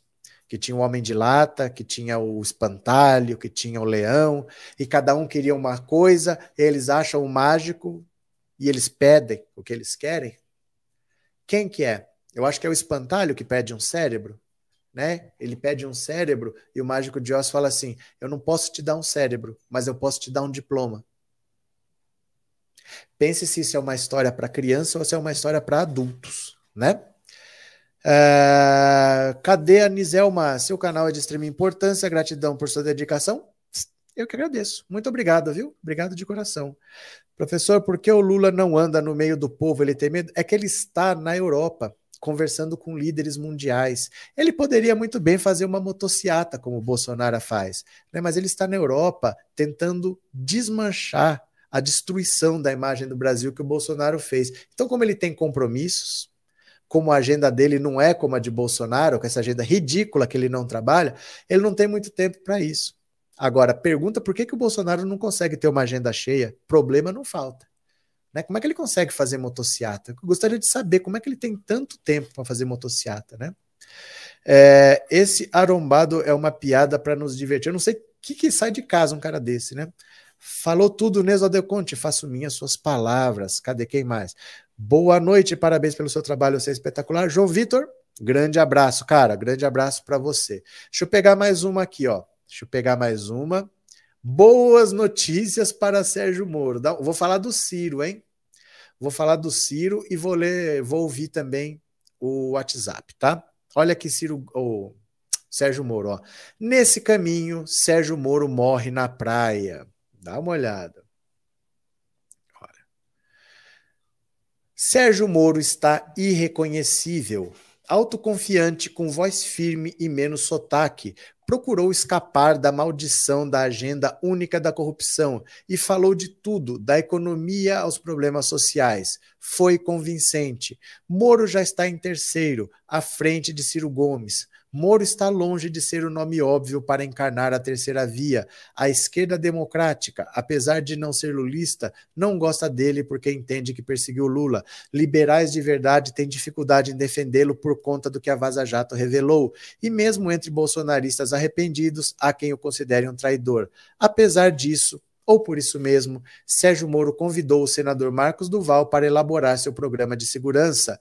Duval é um linha dura favorável ao excludente de licitude, permissão para matar, para a polícia militar. Nas horas vagas, ajudava a tropa de choque bolsonarista na CPI. Não adianta dizer que quer cuidar das pessoas e erradicar a pobreza e, ao mesmo tempo, adotar uma agenda que pressupõe que prender pobre por causa de maconha e matar pobre na favela torna o país mais seguro. Por esse caminho, Moro pode tirar votos de Bolsonaro e chegar ao segundo turno, mas tende a morrer na praia. Lula agradece. Sofre, Sérgio Moro, sofre. Sérgio Moro não tem chance, gente. Ele não tem a menor chance. O discurso dele era um discurso para 2018 que foi a onda que o Bolsonaro aproveitou. Agora, depois do governo que o Bolsonaro fez, não tem chance uma pessoa que é de fora da política e que nunca fez nada. O povo já escolheu isso uma vez, deu no que deu. Agora, agora é a tábua de salvação. O Lula é a tábua de salvação, é alguém que já fez e que pode reconstruir. Ninguém vai arriscar de novo. Se arrisca de barriga cheia, você não arrisca passando fome. Em 2018 foi fácil arriscar, que as pessoas estavam de barriga cheia. Hoje as pessoas estão com fome, não é hora mais de arriscar né? Agora não é a chance, não. Cadê? Quando o Lulão ganhar ano que vem, eu vou sair nu no meio da rua. Sales do céu, me avisa que rua que você tá para eu passar longe. Que que é? Ai, ai, ai. Cláudio, professor, parabéns pela lucidez das informações que nos passa. Obrigado, Cláudio. Muito obrigado. Agora, sabe o que eu vou fazer? Eu vou ouvir o WhatsApp. Eu quero saber a sua opinião. Você teve mais orgulho da viagem de Bolsonaro ao exterior ou da viagem de Lula para a Europa? Qual dos dois foi para a Europa que deu mais orgulho? Bolsonaro no G20 ou Lula, que agora está na Alemanha, na Bélgica, na França e na Espanha? Eu vou ouvir a opinião de vocês, vocês mandem a opinião para 14 997790615, tá? Se quiser fazer um Pix, essa, essa também é a chave Pix. Você pode usar essa chave para fazer um Pix, tá bom? Vamos ouvir a opinião de vocês, ó. Boa noite, professor. Boa noite. Eu sou a Silvana, aqui de Santa Catarina. Diga-me. E fiquei muito orgulhosa com a viagem do Bolsonaro. Muito orgulhosa mesmo de não ter votado naquele imbecil. Tá certo, obrigado. Viu? Você não votou nele, não? Ainda bem. Professor, oh. Adriana de Belo Horizonte. Claro que é o Lula. Ninguém substitui o Lula. Lula 2022. Obrigado. Quem mais? Olha só. Lógico que é o Lula, né? Lula sempre Lula, né? Bolsonaro só fez cacaca lá. Iracema de Viamão, Rio Grande do Sul. Muito obrigado. Quem mais? Quem mais? Boa noite, professor Roberto. A viagem de Bolsonaro foi uma vergonha, foi uma tristeza. Mas Lula viajando, restabelecendo o prestígio do Brasil lá fora. Lula 2022. Fechou, parceiro. Obrigado. O Lula sempre é orgulho. Aqui é o Matias de Goiânia. Fala, Matias. Os parabéns, Lula. Você é um guerreiro vitorioso. Valeu, obrigado pela opinião. Professor Roberto, é Raimunda de Heliópolis, São Fala, Paulo. Raimunda. Nossa, sem comentário. É Lula, né? Bolsonaro foi para a Europa para zoar e bater em repórter e, e fazer o que ele mais sabe. Presepada de gente retardada mental. Boa noite, beijo a todos. Valeu, obrigado. Boa noite aí, canal Pensando Alto. Fala, meu chefe. Então, a viagem que me deu mais orgulho hum. é Lula viajando pela Europa, conquistando a Europa, trazendo a Europa para cá. Valeu, obrigado. Professor, oh. aqui é José de Santo André. Fala, José. O Lula sempre tem mais audiência que o Bolsonaro. Hum. Por isso, a viagem do Lula sempre será a que mais dá ibope para o povo brasileiro. Valeu, muito obrigado. Boa noite, professor. Boa noite. Aqui é a Ana, de São Paulo. Hum. Claro, Lula tem luz própria onde ele passa. Deixa um rastro de luz. Bolsonaro, onde passa, só deixa confusão. Obrigado. Quem mais? Cadê? Oh. Boa noite, professor. A viagem que nos deu mais orgulho foi a do presidente Lula. Sempre o presidente Lula. Viva! Aê, brigadão, viu? Obrigado. O que mais que vocês estão falando? É, boa noite, Adenildo, sou seu fã. Muito obrigado, Adenildo. Esteja sempre aí, eu sei que você sempre está. Obrigado, viu? Quem mais está por aqui? Lula já está disparado nas pesquisas, não precisa ficar inventando motorista. Será que é motociata que você escrever? Não devemos, nós devemos votar só em deputados e senadores do lado do Lula para ele não ser refém do Centrão. Nozinho Maria. Cadê mesma frase? Cadê aqui? Que os dias passem voando. Lula 2022, presidente urgente para melhor do Brasil. Quem mais? Professor, o Bolsonaro foi para o PL, Partido dos Ladrões. Ai, ai, ai, cadê? Não podemos errar de novo nessa eleição. Quem mais está por aqui? Boa noite a todos. Gostaria de saber por que os videntes falaram que já tinha já tinha preciso Já tinha preciso uma tragédia porque não avisaram para não votar no Bozo. O que, que aconteceu, Moisés? Qual que é o caso aí? Professor, continue abrindo nossos olhos. Moro terá um grande apoio da mídia. Com certeza, mas não adianta. Não adianta. Não é o momento. Não é o momento. Tem coisas que não adianta você querer inventar. Né? As, a, as oportunidades para um oportunista, uma oportunidade para um oportunista, já passou. Não tem muito como o, o Sérgio Moro agora querer surfar num barco que não vai para lugar nenhum. Mas deixa eu pegar aqui uma coisa para vocês, ó, porque essa notícia aqui, eu acho que é a mais ridícula que vocês vão ver aqui, ó. Quer ver onde é que tá aqui a notícia? Pera lá. Opa, pera. Aqui. Vocês não vão acreditar, vocês vão achar que é zoeira. Mas a minha obrigação é mostrar para vocês. Olha a notícia do Ciro Gomes. Ciro, Alckmin e Márcio França gravam reality show nessa sexta-feira em São Paulo. Acreditem vocês ou não. É sério, tá? É sério.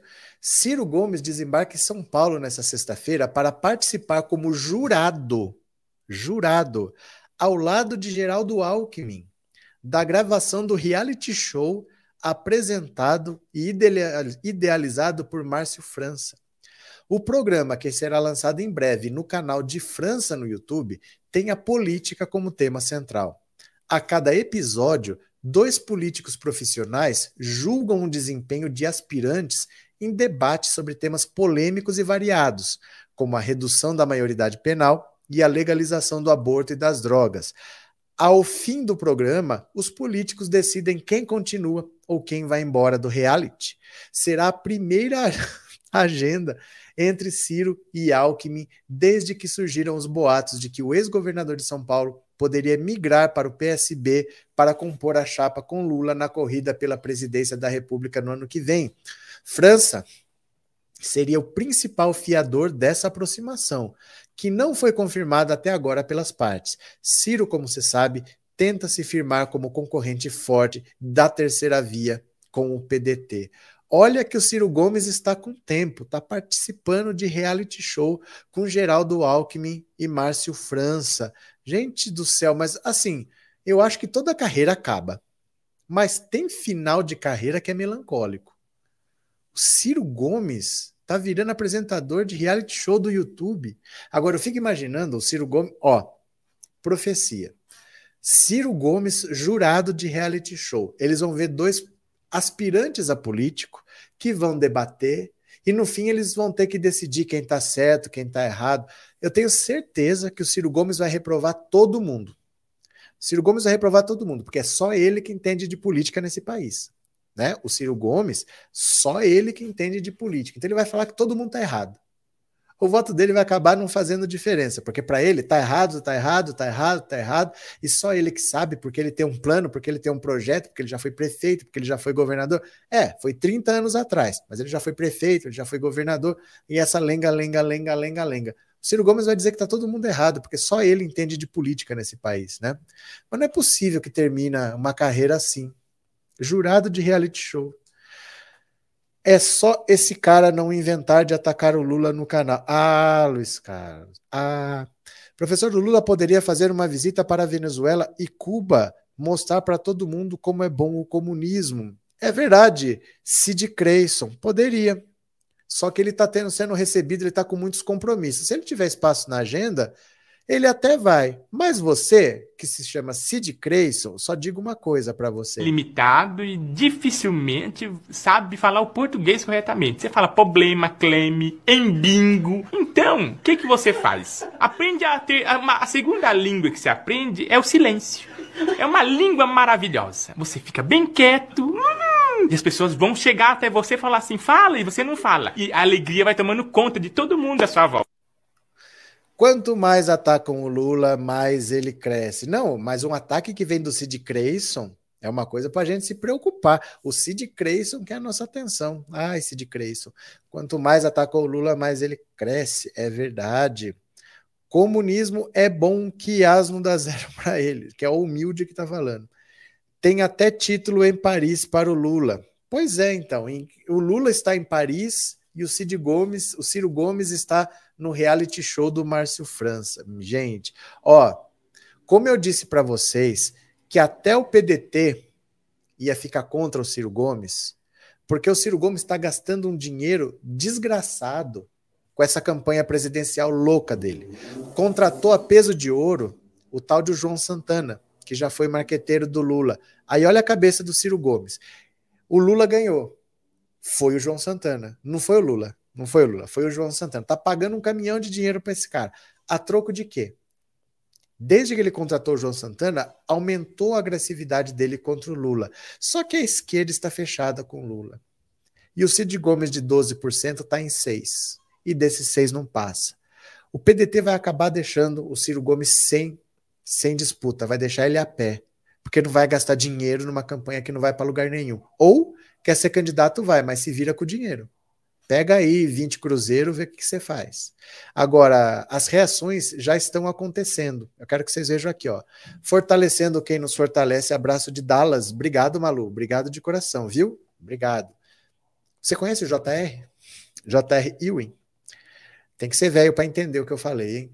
Dá uma olhada no que está acontecendo. Já começou a reviravolta dentro do PDT. Olha, Juventude Socialista do PDT pede que Ciro Gomes pare de atacar Lula.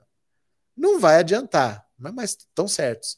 Lideranças da Juventude Socialista do PDT emitiram um comunicado nessa sexta-feira cobrando que Ciro Gomes pare de usar denúncias de corrupção feitas pela Lava Jato para atacar o ex-presidente Lula, que lidera as pesquisas de intenção de voto. Ciro chamou Lula de o maior corrupto da história. A carta assinada por 12 representantes da juventude do PDT não cita Lula diretamente, mas diz ser a hora de uma trégua nas disputas entre as forças políticas populares no país para defender a nossa democracia e reconstruir o Brasil. A nota denuncia ainda os abusos cometidos pela Lava Jato, que atuou de forma parcial e suspeita contra Lula.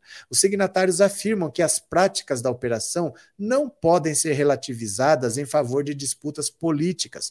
A manifestação vem após após o presidente nacional do PDT, Carlos Lupe, defender apoio a Lula no segundo turno, caso o petista enfrente Jair Bolsonaro. Lupe afirmou no pleito de 2022: o PDT vai lutar contra essa direita, qualquer que seja a sua representação. O Ciro Gomes está cada vez mais sozinho, até dentro do PDT. Ele não tem nenhum apoio fora, mas cada vez ele tem menos apoio até dentro do PDT. Essa é a situação do Ciro Gomes, que vai ficar a pé. Tá? Ele vai ficar a pé. O próprio PDT vai abandonar ele nessa corrida aí. Cadê? Oi, gente, cheguei. Boa noite, boa noite, Sandra. Bem-vinda. Ciro não tem imagem. Atacar Lula é uma maneira de aparecer na mídia. O problema é que dentro do partido dele tá ruim. Porque os pedetistas, historicamente, eles apoiam o PT no segundo turno, porque quando eles não passam, eles apoiam o PT. E eles sabem que eles não vão passar, eles não têm essa ilusão de que eles vão passar o Bolsonaro com 20% se o Ciro tem 6%. Então, se eles vão apoiar o PT, por que ficar atacando? E ta atacar o Lula com base nos argumentos da Lava Jato. Ninguém viu o que aconteceu com o Sérgio Moro. Ninguém viu a anulação das condenações, os métodos parciais. Não é a esquerda que está dizendo, é o STF que julgou, a própria justiça julgou. E o Ciro Gomes usa argumentos da Lava Jato para atacar o Lula. Quer dizer, é incrível, né? Como pode ainda alguém gostar desse miliciano? Rosângela, bah, professor, o senhor é velho assistir a Dallas. Dallas? O que é Dallas? O que é Dallas? O que seria Dallas? Eu não sei do que você está falando, não, viu? Obrigado, Rosângela. Obrigado pelo superchat, obrigado por ser membro do canal. O que seria Dallas? Ah, ó, eu tinha duas televisões aqui em casa, mas eu não, eu não assistia mais, né? Eu não assisto mais televisão e tinha duas. Sabe o que, que eu fiz? Eu achei que era melhor Dallas. Hum, piada ruim, piada ruim. Obrigado, Rosângela, obrigado. Ciro esquece que para Lava Jato ele era o sardinha na planilha da Odebrecht. É, e tem canal que disse que ele saiu fortalecido dessa confusão na votação da PEC. Nossa Senhora! Nossa senhora, teve canal que disse isso? Meu Deus do céu. Me lembrei do J.R. Ewing. Do que, que vocês estão falando, gente? O chapelão dele deve ter inspirado o Valdomiro. Não sei do que, que vocês estão falando. O que, que, que é isso? Sou jovem. Ciro Gomes e fim de carreira vai para Paris. Professor, será que o Lula vence no primeiro turno, Dali Lula? Tudo indica que sim, Raimundo. Tá muito difícil você ver um cenário diferente, porque o único que tem algum voto é o Bolsonaro e o Bolsonaro está derretendo. O Bolsonaro vai recuperar quando se o ano que vem vai ser pior? A inflação vai ser pior. Não tem como baixar, o dólar não vai baixar. Ele está mudando as bombas. As bombas no posto de gasolina tem três casas decimais depois da vírgula. Só vão ter duas porque são quatro algarismos, para ficar 2,2 e você poder colocar o preço de 10, de 11, de 12. Porque quatro dígitos, três sendo depois da vírgula, o máximo que dá para pôr é 9,999. As bombas já estão sendo trocadas. Porque eles estão vendo que vai passar a gasolina de 10 reais. Como é que ele vai melhorar a popularidade nesse cenário? num ano eleitoral, com a inflação explodindo, com o dólar explodindo, desemprego, as pessoas com esse auxílio aí que ninguém sabe se vai ter, se não vai ter, mesmo que tenha 400 reais. Né? Como é que ele vai melhorar essa popularidade dele? É, professor, já votei em Ciro, mas não voto nunca mais. É, Eva, todo mundo pode ter votado ou não votado, o importante é você entender. Você olha para ele e fala assim: não, não faça isso mais de novo. Porque o Ciro Gomes não é possível, não. Ele vai ter que fazer algum algum tratamento aí, viu? Maria Luísa, professor, não perco suas lives, adoro suas explicações. Estamos com Lula. Beleza, está do lado certo da história. Será que o Ciro está preocupado com o Brasil? Está. Está. O, o Ciro Gomes claramente tem um projeto pessoal. Né? O projeto dele é pessoal, não é para o país, não. Aquele programa dele, aquele livrinho lá, conversa fiada, gente. Conversa fiada. Senão, Qualquer pessoa compra aquele livro, tira xerox, é o melhor programa possível, compra, tira xerox e pronto. Vai, vai se fazer sozinho? Não vai, tem que juntar as pessoas. O Ciro Gomes é um cara que não consegue unir o PDT. PDT votou contra a PEC, depois votou a favor. Ele não consegue liderar o PDT, ele quer liderar o país, né?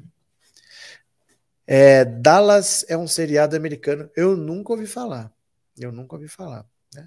Henrique, obrigado pelo superchat, obrigado por ser membro, viu? Professor, parabéns, continue com essa humildade e orgulhando seus seguidores. Abraços de Manaus. Valeu, Henrique. Eu que agradeço você. Abraço para o povo manauara que foi feito de cobaia pelo Pazuello, pelo Bolsonaro, né? Isso nunca pode ser esquecido.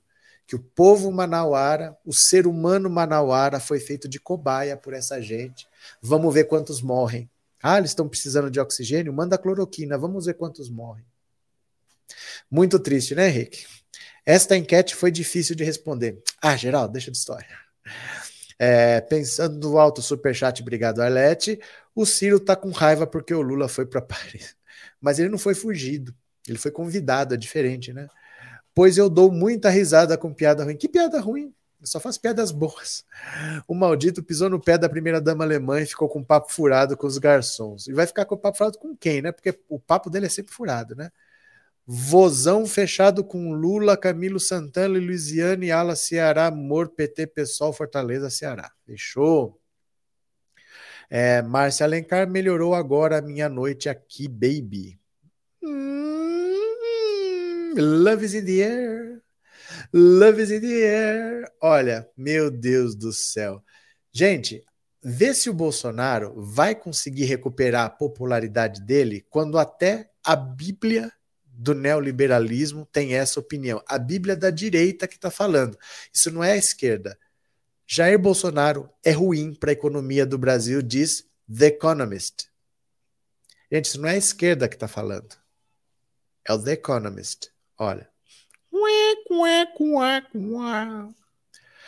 A edição dessa semana da influente revista britânica The Economist traz um artigo com o título Following the Money, seguindo o dinheiro, no qual decreta Jair Bolsonaro é ruim para a economia do Brasil.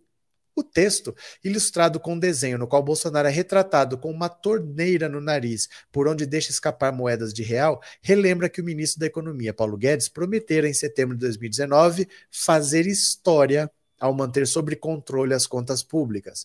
Agora, diz a publicação, Guedes apoia uma tentativa do governo de driblar o marco legal do teto de gastos, que limita o crescimento das despesas públicas por meio da PEC dos precatórios. Ê, Paulo Guedes, para a revista, o teto criado em 2016 foi crucial para reorganizar as finanças do país, mas Guedes e Bolsonaro estão trazendo de volta não apenas o, o, que o artigo chama de incontinência fiscal. A The Economist também lista a inflação crescente, altas taxas de juros e baixo crescimento econômico como doenças que têm acometido a economia brasileira sob a liderança do atual presidente. A revista lembra que a aliança em 2018 entre Bolsonaro e o economista de viés liberal Paulo Guedes exerceu um papel importante na persuasão das lideranças no mundo dos negócios a votar num ex-oficial militar de extrema direita que nunca havia demonstrado nenhum interesse anterior pelo liberalismo. O texto registra que, apesar das promessas de Guedes de promover reformas radicais para acabar com a ineficiência do Estado, o ministro não conseguiu ir além dos ganhos com a reforma da Previdência, a independência do Banco Central e pequenas simplificações regulatórias.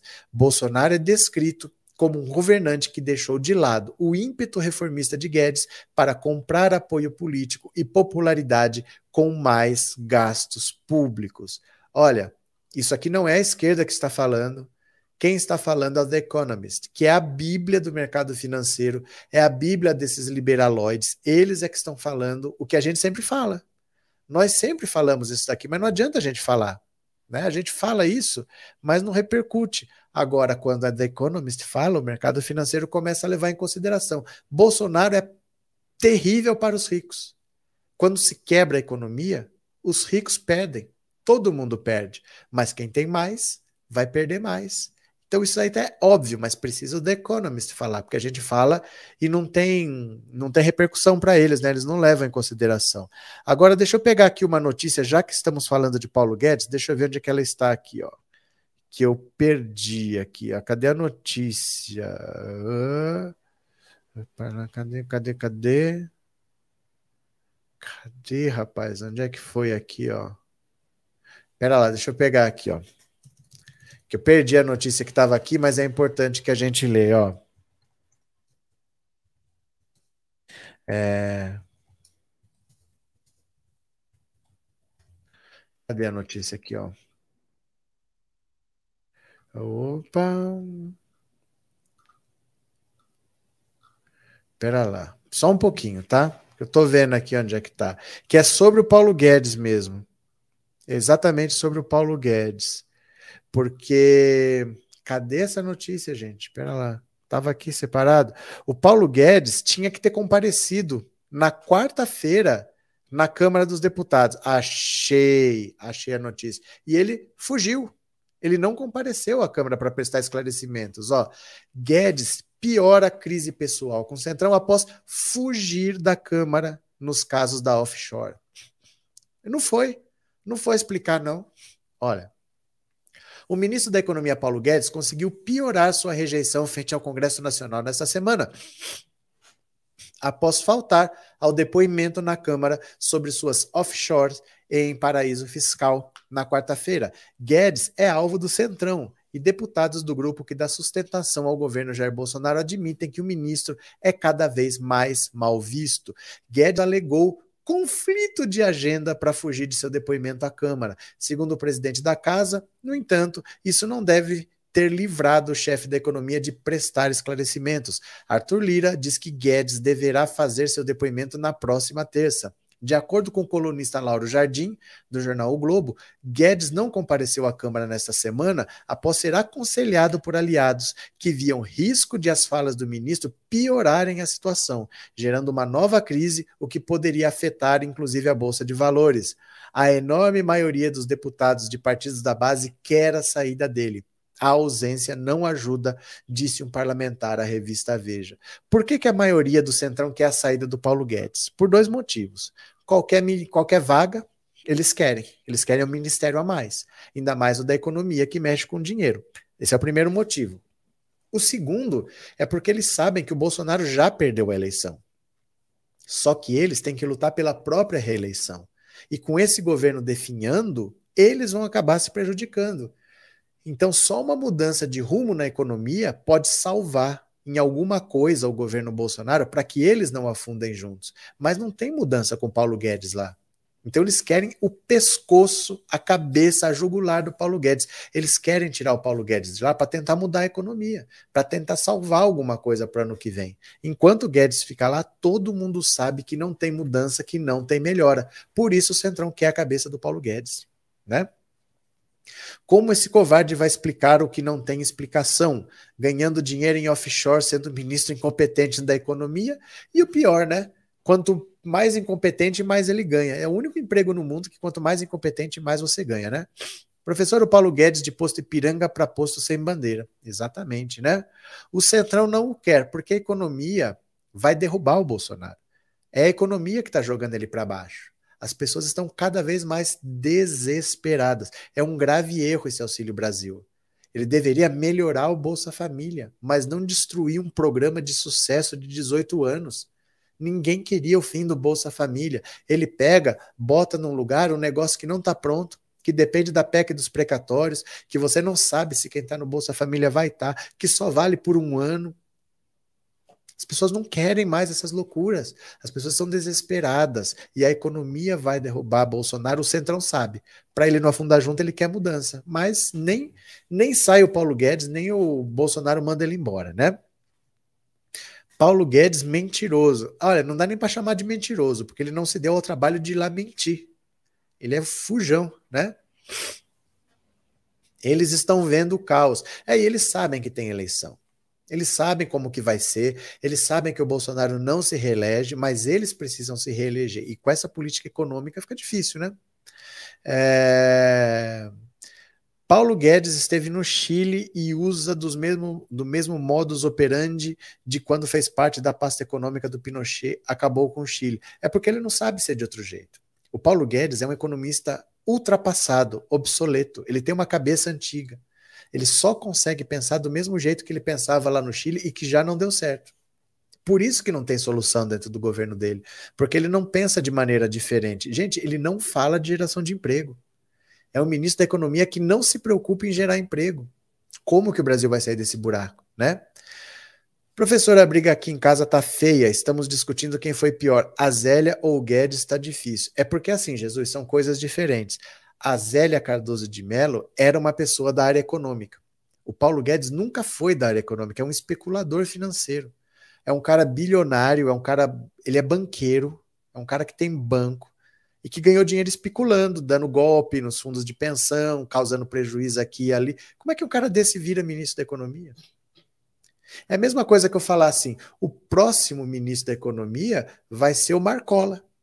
Porque o cara é líder do PCC, ele deve ter ganho muito dinheiro, ele organizou a facção direitinho, então ele vai ser o próximo ministro da Economia. Olha como ele enriqueceu. A única coisa que o Paulo Guedes fez foi enriquecer especulando. O cara vira ministro da economia, né? Loucura. Cadê? Ele se preocupa em tirar o pobre e dar para os ricos. Respeito a sua opinião, professor. Obrigado, Celiomano Marx. Muito obrigado. Também respeito a sua. Qual é a sua?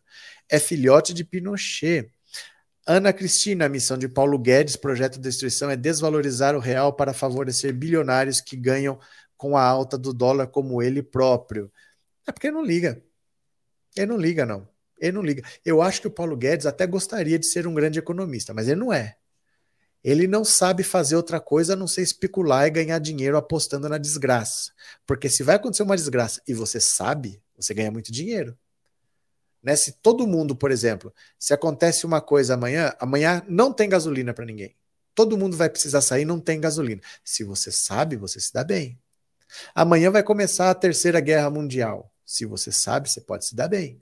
Essas informações valem dinheiro, né? Valem dinheiro. Então ele aposta na desgraça, porque se vem a desgraça, ele ganha. Este povo pensa que nunca vai morrer.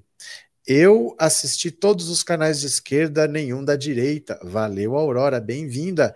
Professor, se o Lula perder, eu mudo para Venezuela. Mas, Sid Creyson, se o Lula perder, para quem? Para quem? O caso é esse, ele vai perder para quem? Quem tem voto nesse país? Né? Para quem que ele pode perder? Para o Ciro Gomes? Para o Moro? Para o Dória? Para o Bolsonaro? Você acha que o Bolsonaro vai ter uma crescente e vai ultrapassar o Lula em popularidade com o 2022 que está vindo aí? O Lula está ganhando por WO. A situação está impondo o Lula. A população já escolheu o que quer o Lula, não quer mais o Bolsonaro e não quer nenhum dos outros. Então, vai perder para quem, né? Um detalhe sobre Dallas, eu adorava aquele guarda-roupa todo de espelhos da Suelen, mas o que, que é Dallas? Quem é Suelen? Eu não sei do que vocês estão falando, gente, eu estou meio perdido. Colega, impeachment está fora de questão, só acho. Não, está. Está fora de questão, né? Não só o Ceará, como todo o Nordeste. Isso é continuação de alguma coisa, né? Paulo Guedes não tem um prefácio escrito sobre economia, todos os outros têm mas ele podia escrever o prefácio do Plano Nacional Desenvolvimentista do Ciro Gomes, de repente, né?